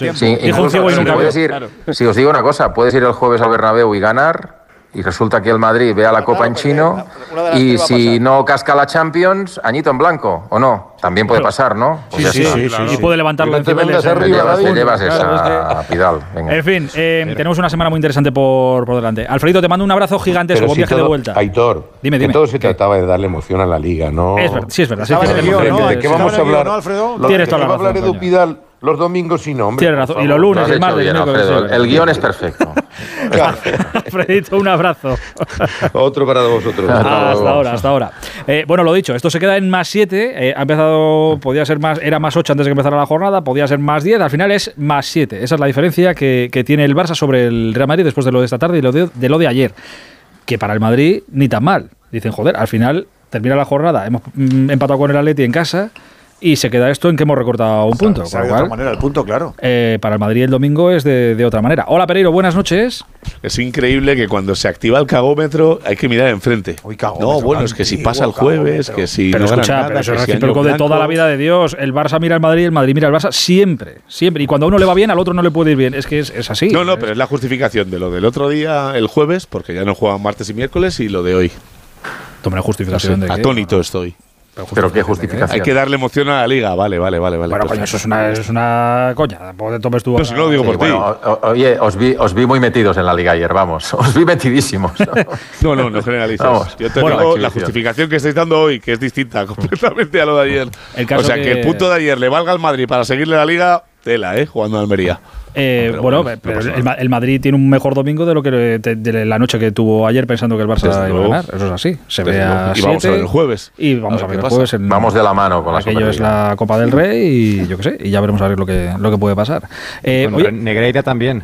eh, y- bueno, sí, es que pero Negreira va a seguir siendo un. No, Negreira Bernabéu no viene, ya te lo digo yo. Negreira sabe Dios, sabe Dios. Eh, por cierto, del, del Real Madrid Pérez, eh, después del comunicado de hoy de Miguel Ángel, que ahora nos tiene que contar Jano, después de lo de ayer, ¿el Real Madrid No se dice algo? Lo- Nada de nada, ¿no? O sea, lo mismo que la otra vez. Se lo he dicho a Edu esta tarde. eh, no hay contestación y eh, si alguien preguntara eh, a más a más de, oye, pero ¿por qué no se contesta? ¿Por qué no se ha dicho nada de lo del Barça el otro día? ¿Por qué el Madrid no se pronuncia? Bueno, pues el Madrid lo que te dice entre líneas es que ya se ha quejado varias veces, siempre a través de la prensa, ¿eh? que yo creo que no es el, el, el camino, el canal y el modo, pero no, no va a hacer ningún tipo de comunicado porque sería darle importancia y lo que no quiere es hacer eso. Eso, pero ves, eso sí que me resulta, me resulta extraño. Yo te digo lo que piensa el Madrid. Lo ¿eh? sé, No lo sé, lo sé, lo sé, lo sé. Cuidado, No, ¿eh? no, y, y he leído a, a muchos compañeros y Que tal. yo soy el Madrid y contesto a Leti. que dan lo que, que lo de dicen la lo otra que vez hace un mes y lo de hoy. Pues hay- pero que hay muchos compañeros, yo le he leído tal y he leído mucho la explicación de, oye, que el Madrid lleva muchos años, con esto de Negreira, que el Madrid lleva muchos años diciendo tal y nadie le ha hecho caso y se ha sentido muy solo.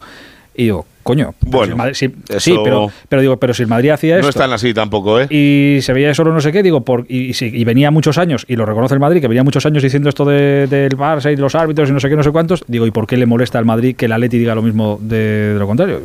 Oye, cada uno pues, mira para lo suyo, va a reparar lo suyo. Pero bueno, es una, una reflexión a, a- Hay una lectura muy general de esto, que es que eh, igual que hay eh, mucha gente dentro del mundo del periodismo, el aficionado, eh, pues eh, la gente que ve la liga desde fuera, eh, que puede decir, bueno, pues, ¿cómo se puede quejar el Madrid, el Barça y cualquiera de los árbitros? Bueno, pues el Madrid en este caso lo está llevando eh, a la máxima.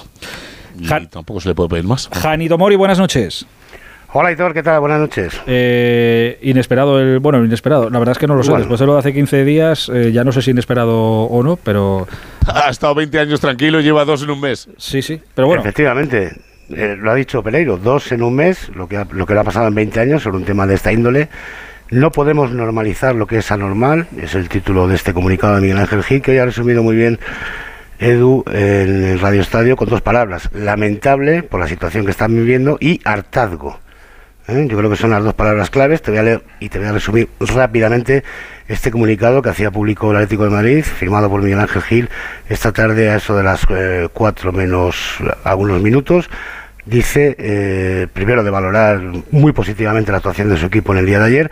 Me habría encantado saber qué hubiera pasado si hubiéramos estado los 90 minutos con 10 jugadores. La expulsión de Correa es incomprensible, no merece la pena insistir más. Ya lo dije hace unas semanas y me ratifico palabra por palabra. Ayer volvió a ser más de lo mismo, es lamentable.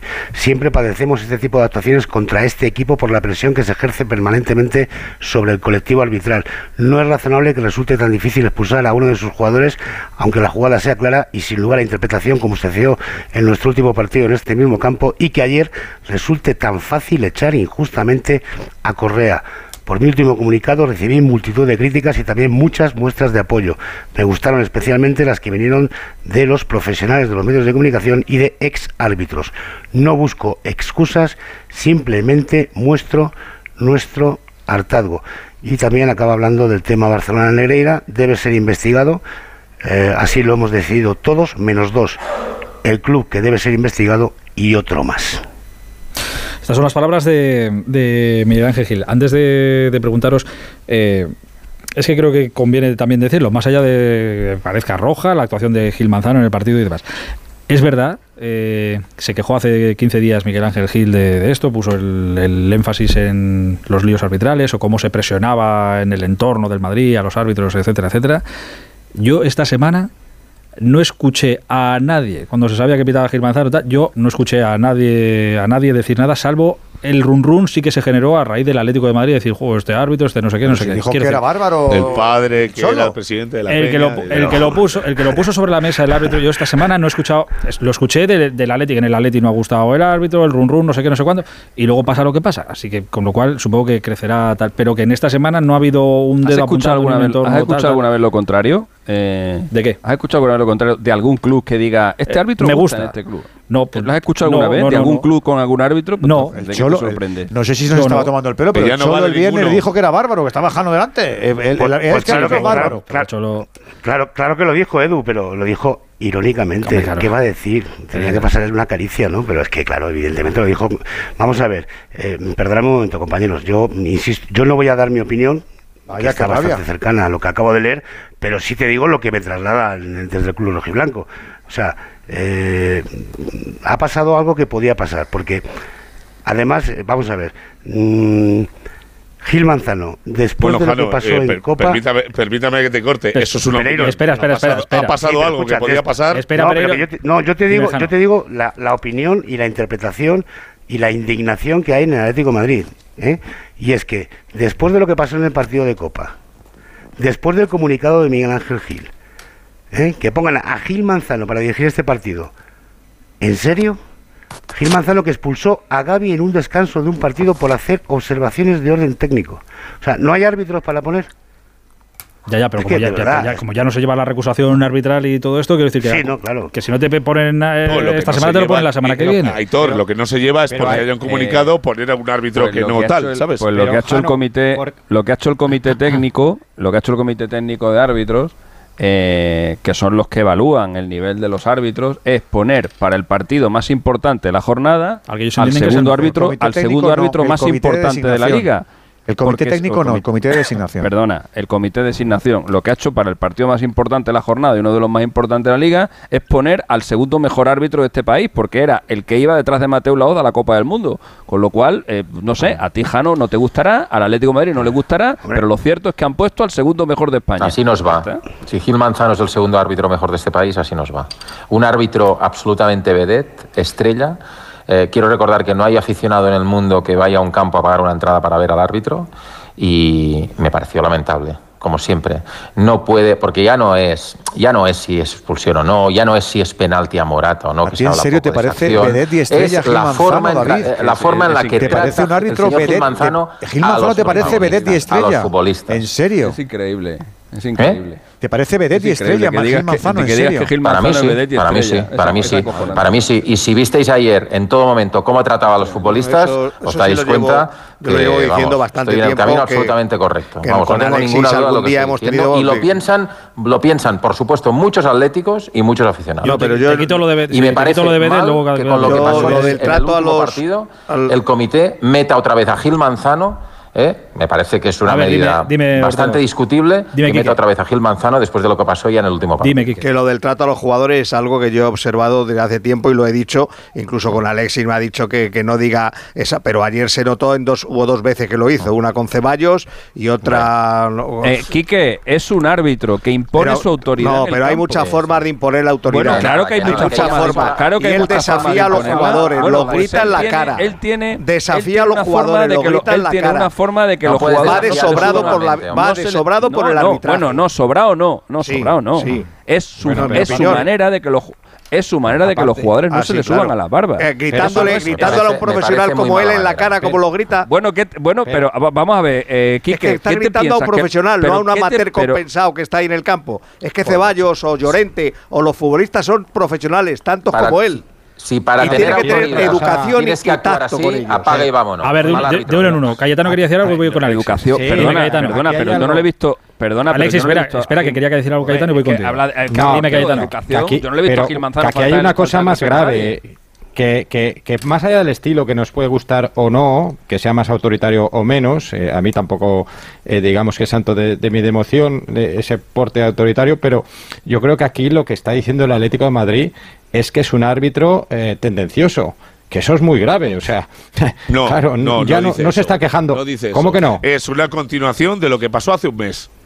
De, le da igual diciendo que cómo le meten este fuera, eh, la situación en la que se pitara, o sea, cualquier circunstancia valía para volver al Bernabéu y otro comunicado hoy a media tarde para decir eh, sigue pasando lo mismo, no me puedo callar, etc. Da lo mismo, o sea, da, porque no he visto ni un comunicado del Atlético Madrid quejándose de una jugada exactamente igual en Liga de Campeones contra el Chelsea y el mismo futbolista, una roja directa a Savic Mira, sí, creo sí, que sí, si lo, si lo, hemos, comentado, lo, hemos, comentado antes, lo hemos comentado pero, antes. Menos, lo que en cualquier, en cualquier caso. Más o menos es lo que hacen todos los. O sea, te he entendido, Pereiro, antes que el Madrid no hacía un comunicado porque lo hace a través de la prensa, la queja. Sí, sí, eso te he dicho. No claro. a través mío, pero sí. sí pero, pero, que, pero, que, no, pero, que, entonces no, de alguna manera todos los clubes piensan algo parecido.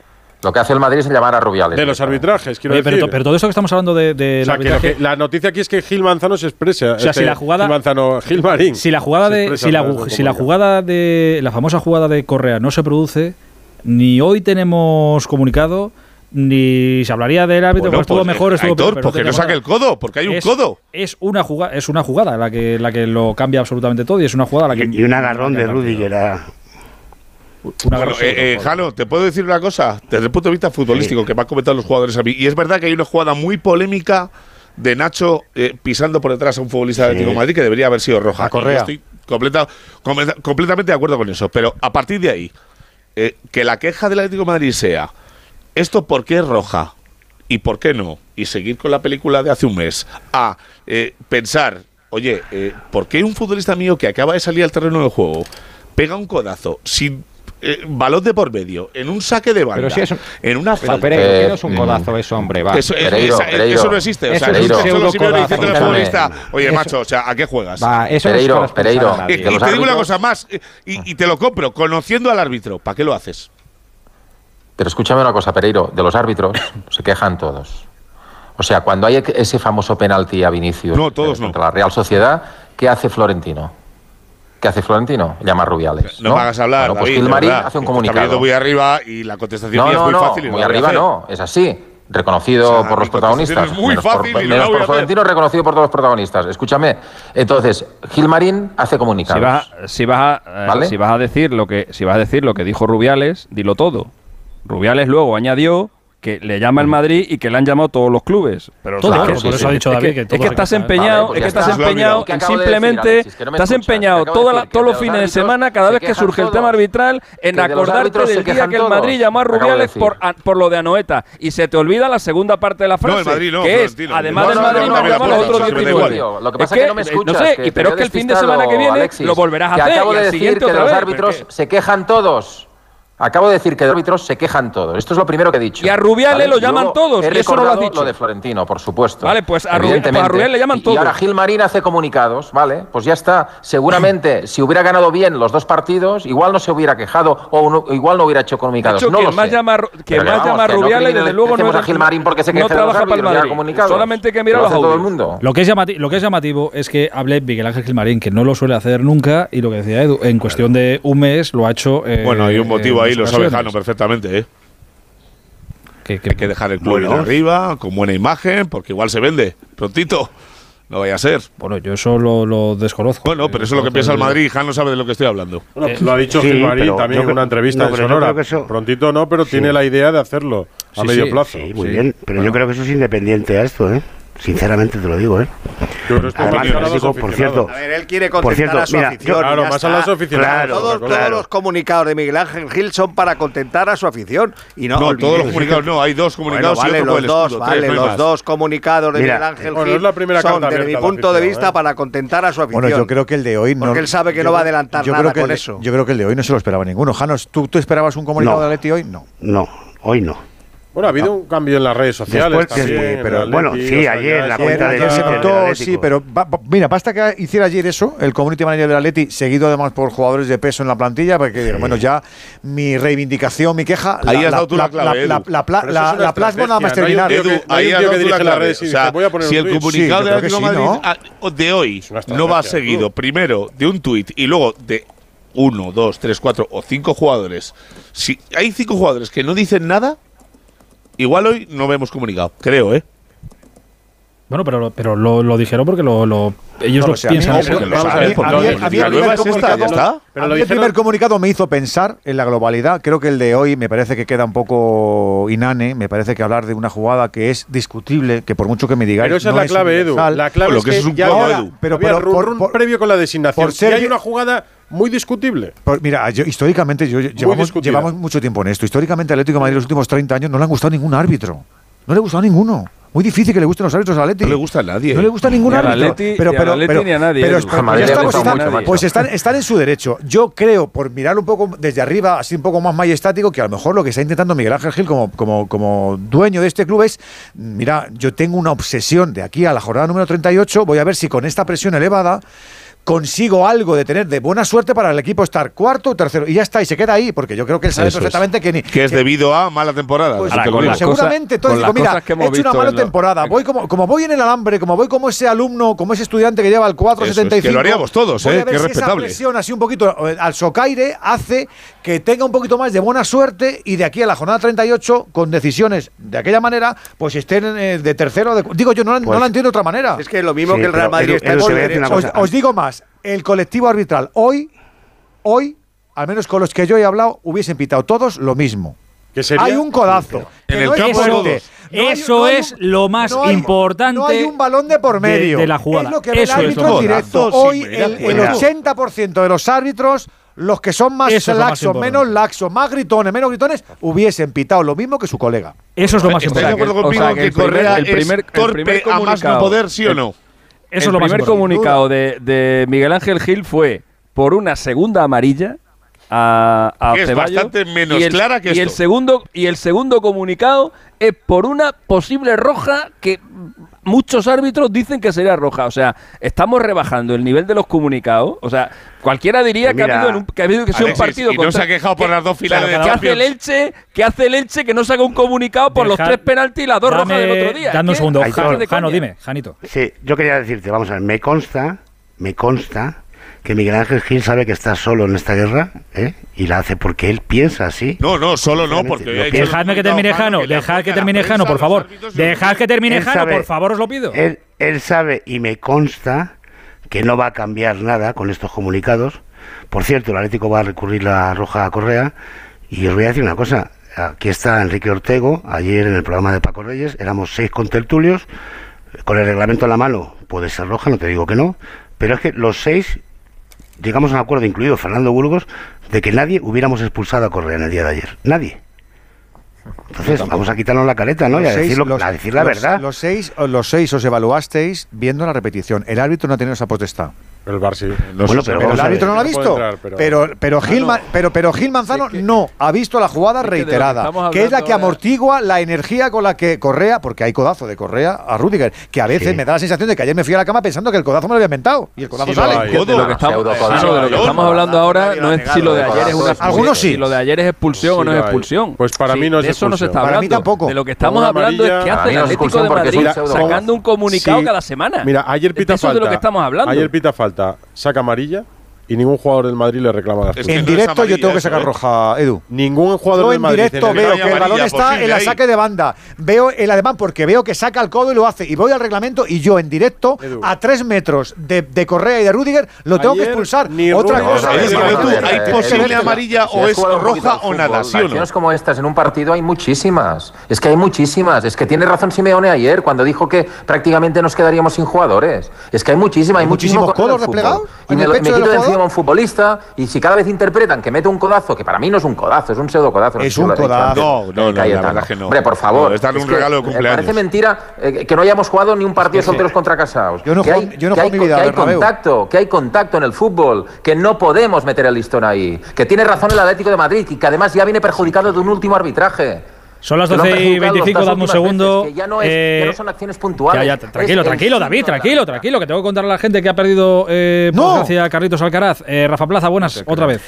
Sí, acaba de caer en tres sets, ganó el primero eh, 7-5, ha perdido los siguientes 6-4, 7-5 ante Norri, lo que decíamos, tocado eh, en la pierna desde el principio del segundo set, pero bueno, no, no, no, no es excusa, no habría jugado muy bien y en dos horas y 40 minutos se lleva el ATP 500 de Río. Vamos a ver ahora qué hace Alcaraz porque tenía que ir a Acapulco, así que veremos si las molestias no, o la lesión yo? es lo ah. suficientemente ah. importante como para impedirle viajar a, a México. ¿No, ¿No Acapulco también? No arriba Acapulco. Se van siguiendo. Pues, claro, claro, se va- pareja este- artística. La semana Sí, sí. pasada ganó uno, esta semana gana el otro. sí. Pues a ver lo que pasa en, en Sí, sí. Acapulco. ¿Quién es el Son siguiente? pareja artística. Claro, es que- yo, creo, yo creo que El cuadro va siendo eh. Carlos no está para jugar en Acapulco. ¿eh? No lo sé, hoy tiene mala, tiene mala cara. Aparte de la derrota, físicamente también eh, no está muy. No parece que esté muy, muy allá. Pero mejor que Rafa Plaza, eso no lo sabe, no lo sabe nadie. Eh, Acapulco empieza ya esta semana, ¿no? Que está Feli, de hecho, Bueno, allí también. Tenía que debutar el martes. Tiene que debutar el, mate- el martes, Carlos, porque está en el cuadro como cabeza de serie número uno. Así que, que vamos a ver, porque no es solo Acapulco, es Acapulco, es una exhibición en Las Vegas, es Indian Wells y es Miami. Todo seguido. Así que vamos a. Ah, la exhibición en Las Vegas era la que iba a jugar contra Rafa, que al final por la Correcto, que lesión ahora de- juega, ahora juega contra el ganador de Frances Tiafoe y Taylor Fritz. Ha cambiado un poquito la exhibición, sí, sí. Sí, un poco- por cierto, aprovechando que el eh, pasa por Valladolid, de, perdón, de Rafa sabemos cómo, cómo está, más allá de descansando y tal. Bueno, no, no está todo lo bien que le gustaría. Eh, vamos a ver si yo descartaría prácticamente, no es nada oficial, ¿eh? pero son sensaciones, descartaría que vaya a volver en Indian Wells. Yo creo que, como ya hemos venido contando, va a volver en Monte Carlo, en el principio de la gira de Tierra Batida y, y vamos a ver. ¿Cuánto porque- queda- ¿Montecarlo cuánto queda? ¿Un mes? Monte Carlo es a principios de abril. Vamos a ver, porque se está jugando mucho ¿eh? en, la, en la gira de Tierra Batida y no hablo de puntos o de títulos. En el último repaso médico no había evolución y eso le bajó un poquito la libido al chaval. Hay que de eso. Eh, que parece que queda mucho, que queda mucho. ¿Cuándo es París? ¿Cuándo es Roland Garros?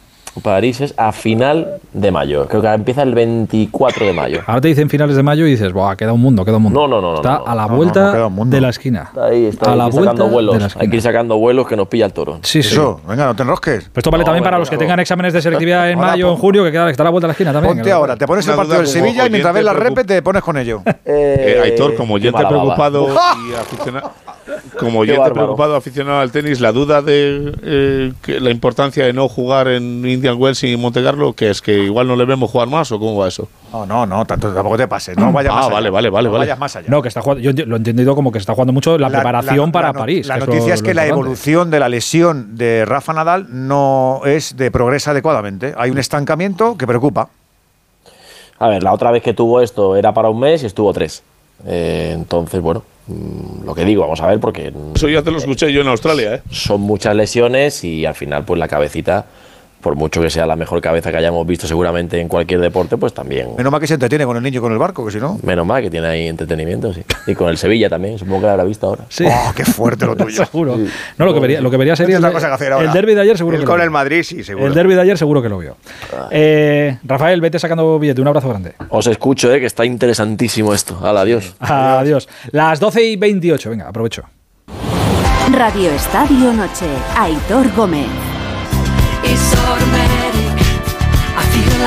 Sorprende mucho todavía a las alturas a las que está. Bueno, me sorprende y de alguna manera es verdad que también lo, entiendo porque como esto tiene muchos vaive- vaivenes y cambia de una temporada a otra y de una jornada a otra y no sé qué, y un árbitro tiene un- una forma de llevarlo y otra forma de, verlo, que claro, mucha gente tampoco sabe de, cómo funciona bien el, el, el bar.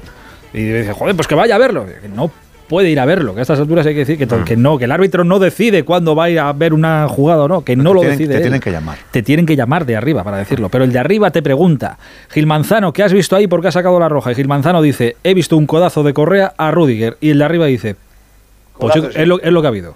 Pues ya está, a partir de ahí, tú interpretas desde abajo la fuerza, la importancia, la no sé qué que ha tenido. Y Gil Manzano dice, roja. Pues ya está, roja. Dicho lo cual, yo espero que eso evolucione y que cuando un árbitro arriba con repetición puede ver que una circunstancia es atenuante, Claro. le diga desde arriba, tienes que verla porque cuando la veas con otras dos cámaras que te vamos a poner aquí y veas el contexto, verás que no es roja. Verás que Si no la vuelves es- a ver, no la expulsas. Es que eh, es por, por la forma. Insisto, la piel. que se lo quita vamos directo a vamos roja. a volver vamos a volver otra vez a lo mismo pero es que yo ya ayer en directo se lo comenté a Edu a mí lo que más rabia me da fue la forma el énfasis la cara el gesto que pone el árbitro para explicar el codazo. Ese gesto todo ese énfasis esa es mayor que el que hizo Correa a la hora de dar el codazo es que según, según lo explicó el árbitro a. Reconoce que, le estaba... reconoce que le tienes ojeriza, Kiko. No, no, no, pues, yo le tengo ojeriza a su comportamiento. Que le han pegado, que te escucha yo más de un tan tarantado aquí por la noche, que te escucha yo. A su comportamiento con los jugadores, no a su forma de arbitrar. Hazme caso. A mí me parece un buen árbitro. Hazme caso. Que me parece que no se comporta bien con Cuando te tocan los pelendengues, gritan todos. Bueno, bueno. Todos se soliviantan. El mejor árbitro para mí, a mí hay dos que son mejores, que es eh, Sánchez Martínez y, Munuera. Los, Munuera es mucho mm. más tibio que Sánchez Martínez. Sánchez Martínez te fulmina con los ojos. Es un Andújar 2.0. Te fulmina, no te atreves. Yo no lo veo igual que este. Pues ya te lo estoy diciendo. Yo lo veo mucho más pasado a este de, de, de, bueno, de, de aspavientos y tal, pero es una opinión mía. Eh, que, ya eh, está. Eh, lo, importante de, y acaban Ortego. lo importante de, todo esto, más allá del cabreo del Atlético, oye, cada uno expresa su cabreo como quiere, faltaría más. el Atlético lo ha hecho con el comunicado de hoy. Pero es importante eh, porque esta, de esta jugada se habla hoy, se hablará mañana, se hablará pasado y se hablará el siguiente, hasta que haya otra. Pero es importante lo que ha dicho Edu y lo que opinan muchos de los árbitros que muchos, esos muchos, hubieran pitado exactamente lo mismo que Yo no sé porque ayer, entonces hay diferentes. Cuando, tú hablas con un árbitro y cuando te dicen, es que en el área tiene que haber más cosas, que un agarrón es un agarrón, en el medio campo, en la banda o en el área. Que no te lo inventes, que no se dice. Si se dice, Piral no se dice. Si se dice que para pitar penalti tiene que haber un poco más. Que no se dice, que eso lo ha dicho ninguno. Dime un árbitro que diga eso. Penaltitos ha dicho Medina Cantalejo, lo dijo en una rueda de prensa. Esos son los Medina penaltis. Medina Cantalejo, la última vez que pitó, estaba pues Rodríguez Segunda. Pues lo de ayer es una rojita. Dime, eh, Cayetano. Medina Cantalejo. Pero si al principio, volviendo al principio del programa, estábamos todos de acuerdo en que eh, en España se, expulsan demasiados jugadores por demasiado poco. Entonces, este es un caso clarísimo de. Vimos de una jugada el otro día con el Manchester City en el partido de Champions que en España se hubiera reclamado con los 11 jugadores rodeando al árbitro. ¿Cuál, dices tú? Ah, el gol, que, el gol que marca, cuando se, se pone Cuando se apoyan encima de. ¿Fue el, gol que marca el Leipzig. Sí, fue el, gol de Guardiol. El gol de Guardiol, Ese, por ejemplo. Pero bueno, que es otra, que es otra cosa. Insisto, que cada uno se lo tome. Bueno, como, echaron a Savic, exactamente igual que. Y luego, sobre los comunicados, sobre los comunicados, lo mismo que el Real Madrid está en su derecho de no hacer nunca un comunicado con, el tema arbitral, el, el Atlético Madrid está en, su, derecho su derecho, de, de siquiera hacer una partidola semanal. Pues pues o diario. Cada uno en su casa. Ya, el, problema, el, problema, es que no hace uno semanal. El problema es que solo hace uno cada, vez que, pierde contra el Madrid. Ya, pero que lo podría hacer. Está en su derecho también.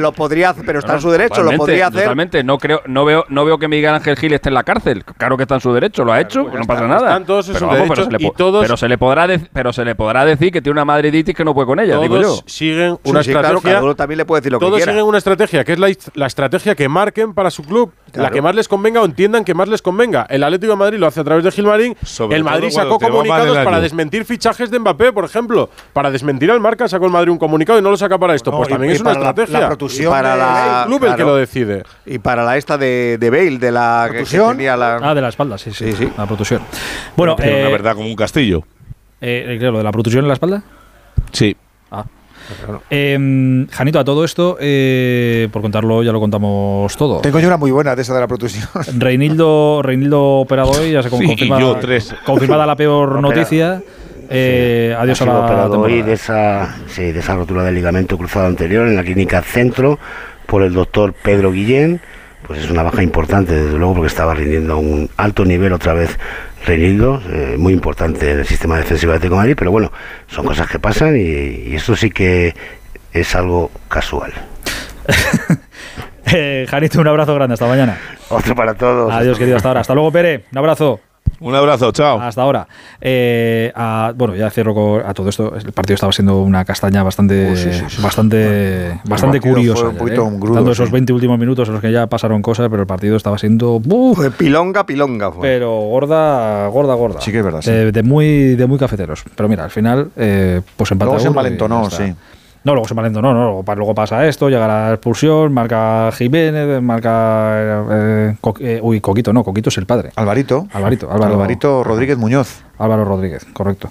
Que mira, luego nadie se lo esperaba y Ancelotti le. Vaya, al primer equipo el año que viene. Estará el chaval. Venga, Mariano, tú no, tú a lo tuyo. Tú aceptes eso que te hace la cabeza, que salga el chaval. Mariano acaba contrato y, y y ya está. La vida le lleve, supongo. Un poco, liviano el peso del, del derby. Sí, fue, futbolísticamente fue bastante flojete. Pues sí. está hablando de esto. Si no hubiera habido esa jugada de correr, mm, que, que sería un derby que ni fu ni fa que ah, sí, lo, los pizarrones están bien aburridos. A ver, a ver qué sacamos aquí, qué destilamos. Bueno, con, si, está el ah, Atleti, si está el Atleti por medio, eh, los pizarrones cambian cada 15 minutos. O sea, que siempre hay algo Cambian, que no, cambiáis. Que tienes que, que tú estás, él. No, pues el estuvo valiente ayer. nosotros decimos lo que hace pues Simeone. Pues pero tú eres pizarrón. Ayer Simeone mete, sí, mete a Morata cuando yo no lo esperaba, por ejemplo. Yo para, yo para, para mí que me llamen pizarrón no es ninguna, ningún insulto ni ningún por supuesto, es un, eh, menosprecio. Es que, pero que simplemente hacemos lo que hace él, o sea, decimos públicamente lo que él hace sobre el campo por si.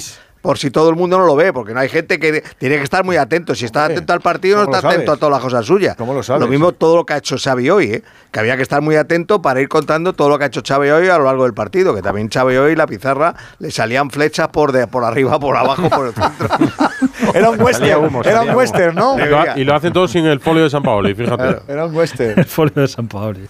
Eh, Y no hemos hablado de Gabri Vega. Ah, eso, mira, eso, sí, mira, sí, tranquilos, sí. tranquilos. Joder, es que, es que, es que- es que- Que está, está en escaleta, que está en escaleta. Está, está, está. está. ¿Cómo, cómo- cómo no va a estar? Si es todo un, un descubrimiento. Eh, es que, que- no, ¿qué, os iba a decir yo antes de todo eso? Ah, bueno, quería decir que hoy se ha, eh, ha ganado el Girona 2-3 en, en San Mamés, que se ha roto morcillo la clavícula. Eh, ¿Quién ha dicho? Puf, Yo, la Cruz Roja, el Atleti. Ah. Es que nos ha entrado Luis Fernando para contar y había cuatro. Nico Williams. Sí, madre Nico mía, Williams madre mía. Ya le he dicho, digo, ficha a alguien de la. Real para jugar el miércoles. Ya, ya, pues es que el miércoles es partido importante de, de Copa. Y ese partido al que hace referencia Cayetano ha sido el Celta 3, Valladolid 0, donde eh, Gabri Veiga, este muchacho de 20 años, eh, tenía yo en la cabeza que era la primera temporada que jugaba en Primera División, pero he visto que debutó en, debutó en 2019. Le ponen a, a debutar en la temporada 19-20, no recuerdo quién era el, el entrenador, Óscar García. Óscar era, ¿no? Óscar García Junyent, correcto. Eh, pero digamos que se puede decir que hoy ha sido el partido de, de la explosión. Ha habido otro tiempo, esta temporada también. Hubo hace poco un gol Sí. que meten en Balaídos, tremendo, con, con- por, Pero por el digo, centro, más allá del gol que, que es- tira, que- que tira un sombrero. Lleva y ocho goles ya esta temporada. sí, ¿eh? Lo que hay que Pero lo digo- valorar su lo digo, como explosión, lo digo como explosión por, Sí, por oye, doble- estos goles. consigue dos, sí, hoy es- lo adereza con las tres asistencias, que hace un partido a, a nivel numérico más redondo que ha hecho Y además muchos registros, ¿eh? Llegador, tiene habilidad, encara cuando debe encarar, una- cosa muy curiosa. como un delantero más. Su entrenador actual considera que es medio centro. Y Pues, sin embargo, donde ha salido, donde ha destapado y donde lo, lo que más le estamos valorando es su llegada al área Pues, y, y- y que puede jugar de, de segunda punta, después jugar de interior, pero eh, Car- Carvajal insiste que él le ve de medio centro saliendo de atrás, por eso, porque desde atrás sorprende muchísimo con, con su llegada. La verdad que tiene una zancada, es que es más elegante verle jugar. O sea que 40 millones de euros de cláusula tiene. Ya estamos. No, no, no. Rubén no, Rey, Vigo, noites. Buenas noches, Aitor. Buenas noches a todos. Pues Esto, sí, que acaba, esto que acaba de decir Pidal a mí me enfada mucho, porque ya está todo el mundo pensando que no, no, pues se lo van a quitar al Celta y este verano, adiós. Joder, pero a lo, pues a lo mejor Gabri, Vega prefiere quedarse en el Celta y crecer allí y ser el Yaguaspas de, del Celta toda la vida. Pregúntale a Mourinho y a Pues Antonio eso- Chávez. Eso le ha dicho o ha sugerido Yago Aspas en una entrevista muy reciente en televisión española, le ha dicho a Gabri Veiga, le ha aconsejado que espere un par de añitos en el Celta, que crezca aquí y que llegado el momento, que tiene tiempo de sobra para dar el salto, que deje muchos milloncitos en caja. ¿Ves? Pero la verdad es que lo de hoy ha sido una exhibición y además es el lo que estabais comentando, es el catálogo perfecto, el resumen de las cualidades de este chico, llegada, potencia, disparo, conducción, gol, eh, ya avisó en el minuto 1, asiste para el 1-0, marca el 2-0, marca el 3-0. eh, dispara al palo, pudo ser el hat-trick cuando es sustituido Balaidos puesto en pie. Luego además nos hemos enterado de que ha jugado con problemas físicos, con molestias en una rodilla Encima. y le está siguiendo media Europa, ¿eh? Por decir un club que al menos yo me haya enterado que ha estado en Balaidos, seguro que han estado muchos más, el, el Newcastle. Y efectivamente, contrato hasta 2026 para la chequera británica. Parece que además es un jugador muy, parece muy Premier, ¿no? Muy box to box, juega de, de área a área, pues 40 millones hasta pueden parecer en un momento dado poco. Y hoy ha dicho Gabri Veiga que ha sido uno de los días más felices de su vida porque ha sido un auténtico recital. Hay y ahora media docena otro- de clubs ingleses Claro. que le están yendo a ver ya regularmente todos los partidos, en casa y fuera, en casa y fuera. Pero es que para los Pero media 40, docena va porque, 40, porque se ponen 40 juntos, millones es se ponen juntos ti, en la tribuna, es decir, que es que Si no le, Iban si a no le queréis vender, ¿no? no, no les dejéis que morado, entren en el campo, coño. Yo creo que voy a ver a Veiga, no, lo- te vas a la calle La Piedra a ponerte morada y ostras, jodido, ya la Veiga lo tiene ya hemos visto. y piden y piden acreditación al club cada Claro, semana, claro. claro. Claro. Y sobre todo Voy a por ver la- el ahora séptimo por la- partido de Veiga, venga. O sea que ahora mismo quien mejor sabe quién le está siguiendo más de cerca es el propio Es el Celta. propio Celta, Porque, claro. Es el que porque reparte todas las semanas- acreditaciones. Claro, todas las semanas. Y, y hay media docena de clubes que es que llevan viéndole como a lo mejor 8 o 10 partidos seguidos. Pues está bien Alexis que dice, joder, pues no lo dejéis entrar. que tanto claro. Gabri Claro. como, Claro, eh, como Unai Núñez eh, están en la mente de, de De La Fuente para la primera lista. Sí, eso iba yo. Es que hay una sequía de delanteros en España, como se vio en el último mundial, y, y la llegada de, de este chico, pues. Bueno, pero no Oye, Gabri Veiga ha llegado a estar con la sub-21, sí, ¿verdad? Sí, en la última. vez, en la última. ¿no? última. Pero, so- pero solo una vez, solo esta convocatoria. Es que no lo sé, de verdad que La- no. no, sí, yo creo que solo una vez con la sub-21. Vale, creo, vale. eh, hablo de memoria también. Pero vamos, Estuvo en la prelista, en la famosa prelista de Luis Enrique. De Luis Enrique. Se, se entendía que sin ninguna opción de entrar en la lista definitiva para el Mundial, ¿no? Pero en esa famosa prelista bueno. ya estaba Lo- Gabriel. lo que está La claro es que de la Luis Enrique Fuente había, había un jugador que ya se había retirado, así que vamos a ¿Qué dejarlo. hubiera, qué hubiera pasado en Vigo? Fuente- ¿Qué hubiera pasado en Vigo si lleva a Gaby Veiga, a Ga- Gabri Veiga y no lleva a Yago Aspas? Digo que De La Fuente le tiene, qué- qué no le está descubriendo esta temporada por su explosión. Les, le tiene ya controlado de cuando estaba con la sub-21. De la Fuente, por cierto, estaba hoy en, en el palco del Pizjuán, sí. viendo el Sevilla Osasuna. Quizá viendo a David García. No, le han dado un premio, nos ha explicado Pablo Blanco que le han dado un premio. Cachorro, la, Sí, bueno, pero la joder, hermandad ya- del cachorro. Pero ya que, ya ya que que va el estado premio, allí, ya que va el premio, pues ve el partido. ya, Claro. joder, y pues que ves podía a- haber ido al cine y ha dicho voy a fútbol. Claro. ves jugadores, ves jugadores. Pero es, Es, verdad es lo que, tienen los seleccionadores, que le da por ir al fútbol. Pero es verdad que Gabri Veiga te, te cuadra en lo que uno se quiere imaginar, por lo que hemos visto de la Fuente, de la sub-21, pues sí que te, te cuadra. Claro que te cuadra. Ahora, de- Gaby, a mí no me cuadra Le- Lenormand, pero bueno, son gustos de los esa, es, esa es otra. No bueno, abras eso, no abras eso, que me Eh, 40, 40 millones. Ah, en, el, en el Celta la sensación, eh, aparte de que está todo el mundo encantado con él, la sensación, Rubén, es que este verano alguien se lo lleva o que el chaval todavía no ha cerrado la puerta a hacer caso a Yago Aspas y, y a lo mejor quedarse un añito. Di la verdad, lo que La piensas. sensación es que posiblemente este verano alguien se lo lleve, pero también que al contrario que lo, que lo que sucedió, por ejemplo, con Bryce Méndez, el Celta va a pedir los 40 o muy cerca de los 40. Es decir, que, que el Celta no va a mal vender a Gabri Veiga. Esa es la sensación. O sea, cuando se- cláusula o muy cerquita de la cláusula, o es decir, lo típico de, no, por 15 millones, por 20 millones lo, lo vende el Celta. No, eso no va a suceder. ¿Os acordáis que Yago cuando salió de- del Celta camino Liverpool, en Liverpool, es verdad que había mucha competencia, sí, pero no le salió muy allá. Y luego en Sevilla tampoco le salió muy allá. Y Pero es ahí... un jugador muy distinto, ¿eh? Gabri Veiga. A mí me recuerda Sí, sí, mucho no, no, a- sí, a- al, al ver. Fábregas que llegó al Arsenal y con 18, 19 años manejaba todos los registros, una llegada impresionante, goles desde muy joven. Para un fútbol como el inglés, este tipo de jugadores es tremendo. Yago Aspas es más... Bueno, aunque no es un 9-9 de verdad, porque sale a banda a recibir y tal, bueno, pues, pero es más estático, eh, tiene, tiene el cerco mucho más reducido.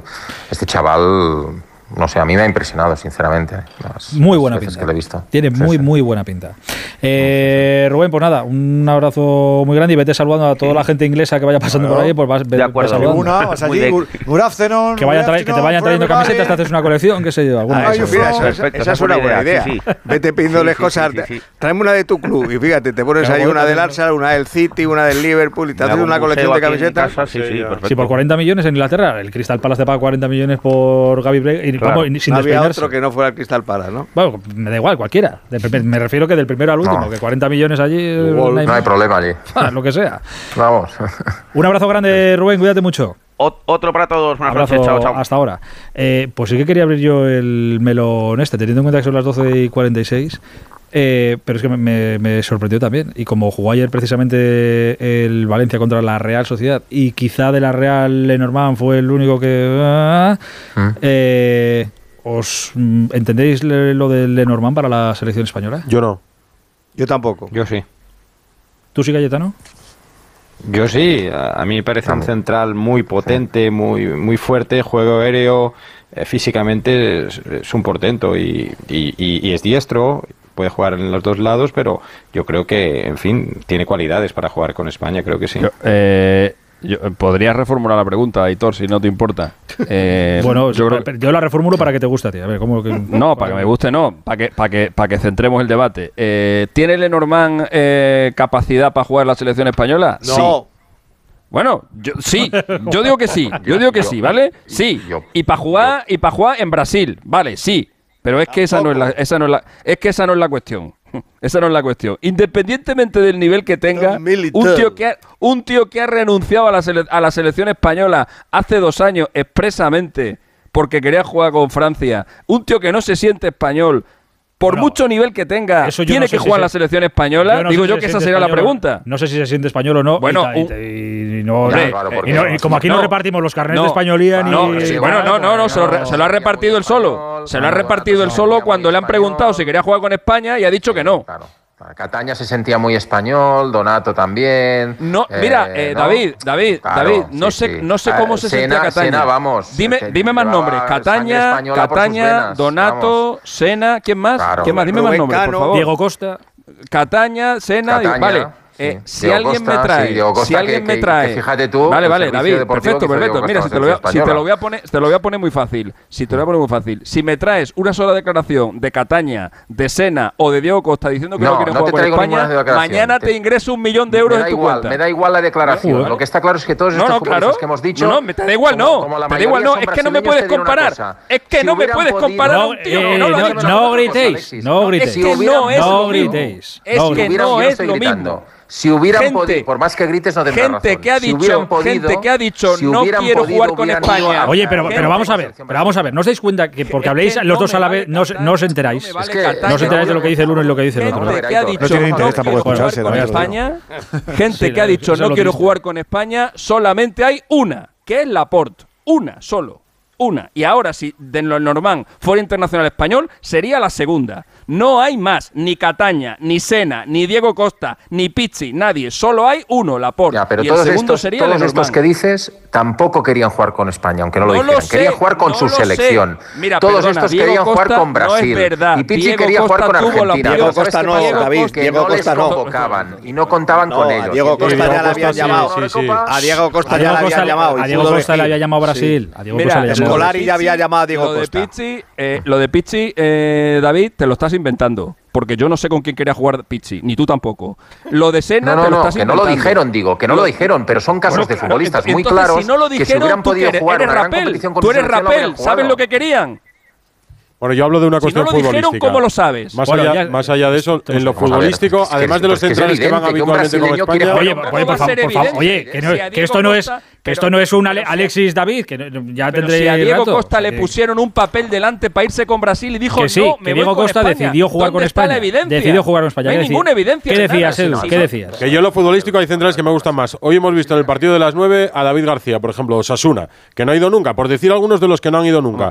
Los del Athletic Club de Bilbao por ejemplo, que son dos buenos centrales para ir con la selección. O sea, no me parece que tengamos la necesidad de tener que nacionalizar a un tío por la vía urgente para jugar la próxima Nations League si hay centrales de sobra en, la Liga Española, vamos, eh, pues seleccionables. Si es el que le gusta Luis de la Fuente. Ya, pero si es el que le gusta, claro, si, si, si el seleccionador le gusta, ¿qué, problema hay? Es que ¿por qué somos más gusto que el Papa? Es que no lo entiendo. Es, que, es que, lo que tenemos que jugar a Leorman, si va con la selección española, es si tiene nivel o no. Nada.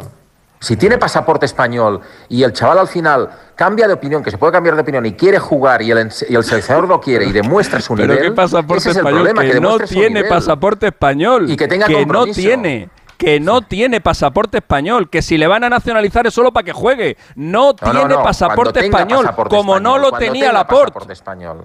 Pero no lo tiene, no lo tiene. Esa es la prueba de que ni se siente español. Pues escúchame, tampoco lo tenía Lorenzo Brown. Y gracias a Lorenzo Brown, la Otra cagada, hizo un gran otra cagada. Y con Lorenzo Brown hemos sido campeones del Eurobasket. Pero, Alexis, pero, vale, pues pero, Alexis, pues escúchame una cosa. Que, y, pero Alexis, escúchame una cosa. ¿Entiendes? ¿Qué yo, yo sé, que eres, sé que eres muy vehemente con, con, tu opinión, pero ¿puedes entender que alguien tenga una opinión y una visión diferente a la tuya en este asunto? Que yo sé que tú no, eres muy obviamente en eso. No, en esto, en esto no. Bueno, pues, pues no. Pues créeme que hay gente que la tiene. Que hay gente que la tiene. Vamos a hablar. de primero de Saca de la ecuación que no, repartimos aquí, por desgracia, por suerte, no repartimos los carnets de españolía. No, no, yo tampoco reparto, por eso, por eso, no, no, no, no, pero cómo se tremendo. Pero qué dices, hombre, es un sectarismo tremendo. Vamos a ver, vamos a ver. No, no, oye, escucha, David, a ver si le estoy diciendo a Alexis que entienda que hay opiniones diferentes. No vengas a decirle tú que eres un sectarismo. No, vas a llamar ¿De qué me vas a llamar tú a mí sectario? ¿De qué? Al final puedes defender la opinión que quieras, pero, pero, pero tendrás que entender que el resto podamos defender la nuestra. A esto me refiero. Que hay opiniones Mira, a mí, diferentes. mira, está, mira, no pasa nada. di lo que te dé la gana, pero a mí no me vuelvas a llamar sectario en Bueno, tu puñetera a vida. las 12 y En tu vida me 52. vuelvas a llamar sectario. Estas, est- escuchadme, una, co- escuchadme unas cosas. Estas, co- estas cosas, ver estas cosas fuera de antena. Estas cosas fuera de antena, para empezar. Por respeto a los oyentes. Por respeto. Sí, sí, por respeto a los oyentes. Sí, sí. Sí, sí, por respeto a los oyentes. Lo Pues no primero. le permitas que me por, insulte, joder. por respeto a los oyentes. Pues ya se lo Si digo. quieres respeto a los oyentes, A mí, Alexis. Alexis, a mí, Alexis, a mí no te me pongas así. Alexis, conmigo no te pongas así, ni conmigo ni con la audiencia. Estas cosas fuera de antena. Es lo primero que te enseñan en la carrera de periodismo y a los que trabajamos en la radio. Estas Pues cosas en que antena no. Y Estas cuando a cosas, un compañero Alexis, tuyo le cosas en- sectario por dar su Pues es que debe ser, debe ser, Alexis, y no, y no quiero gritar, y aquí se va a terminar esto, pero debe ser que no me has escuchado, porque lo primero que le he dicho a David es, no le si le acabo de decir a Alexis que, que respete, que haya más opiniones, no vengas tú a decirle que es un sectario. Es lo primero que le he dicho. Yo no si me escucharas, nadie. si me no escucharas, lo habrías escuchado. si me escucharas, lo habrías escuchado. pero pero no os podéis callar de una puñetera que vez. No podéis callar de una dejado. puñetera vez. De verdad. De verdad. Aprended que respeto a los oyentes lo primero. Y estas, estos circos en antena, no. Y ahora, gracias a todos por este rato que hasta hace tres minutos ha sido un muy buen rato de, de radio. Os lo agradezco mucho. Un abrazo cómo- muy grande a todos. A ver cómo me duermo yo ahora. Hasta ahora. Radio Estadio Noche, Aitor Gómez. Hola Busti, buenas noches. Buenas noches. ¿Y qué más? Pues más cosas de la jornada. Por ejemplo, un detalle muy bonito. Eusebio Sacristán, que ha hecho el saque de honor en el Celta Valladolid.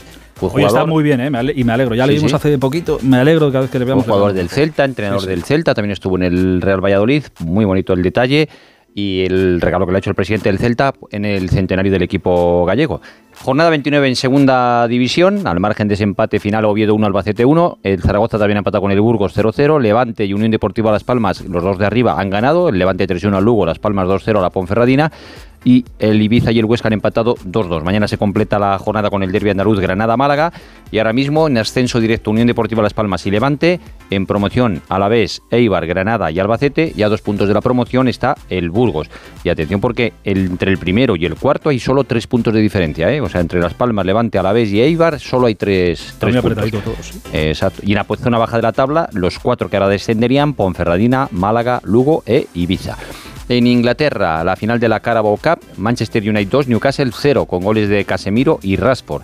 Después de seis años, vuelve a conseguir un título el Manchester United. Y dentro de la liga, en la Premier, hoy el Tottenham ha ganado 2-0 al Chelsea. Es líder el Arsenal con dos puntos de ventaja sobre el Manchester City. Eso sí, el Arsenal un partido menos. Y atención al Chelsea de los superfichajes y los gastos millonarios, décimo y a 14 puntos de los puestos de Champions. ¿eh? En Francia también había un partido decisivo, Marsella 0, PSG 3. Con dos goles de Mbappé y uno de Messi, el PSG se destaca en la clasificación, aventaja ahora en 8 puntos al Marsella y en 10 al Mónaco. En Italia ha perdido el Inter 1-0 con el Bolonia, el Milán ha ganado 2-0 al Atalanta, pero en la clasificación el Nápoles es líder ahora mismo con 18 puntos sobre el Milán y sobre el Inter. Es la Liga Europea casi más, más decidida. En Alemania se ha puesto líder el Bayern Múnich, que ha ganado 3-0 al Unión Berlín. Ahora mismo está empatado a puntos con el Borussia Dortmund y el Unión Berlín es tercero a 3 puntos. El equipo de Xavi Alonso ha empatado en casa del Friburgo. Friburgo 1, Bayer Leverkusen 1. En baloncesto, en las ventanas FIBA, España ha perdido en Cáceres 6, 8, 7, 2 con Italia. Era el último partido, estamos clasificados para el Mundial, no pasa nada. Y en ciclismo, Jonas Vingegaard. mejor ganar, ¿eh? bueno, Sí. sí, no pasa nada. A efectos prácticos. Y te decía que Vingegaard en ciclismo se ha adjudicado a la Vuelta a Galicia, o Gran Camino, además con una gran exhibición, ha ganado tres de las cuatro etapas, incluida la crono final de, de hoy. En atletismo, Álvaro Martín y María Pérez, campeones de España de marcha, y Adel Mechal, récord de España en 1500, récord en pista hoy en Birmingham, marcando un crono de 3.33.28. Y para mañana queda la gala de BES. ¿Quién será el mejor? Benzema, Mbappé, Messi. Messi. Por el Mundial. Y prueba de Dios que en el Real Madrid no hay expedición como otras veces. No va Benzema, no va el presidente. Messi, Scaloni, Dibu Martínez. Exacto. La fiesta mundialista mañana en el. Más, más o menos por ahí irán las cosas. Y ya para terminar, como hemos hablado mucho del comunicado de Miguel Ángel Gil, fíjate, por ejemplo, un comunicado del Olympiacos, que ayer empató 0-0 con el Es que en Grecia las cosas se llevan mucho más tranquilo, de otra manera. Pues ayer empató 0-0 el derby con el Panathinaikos, que es líder.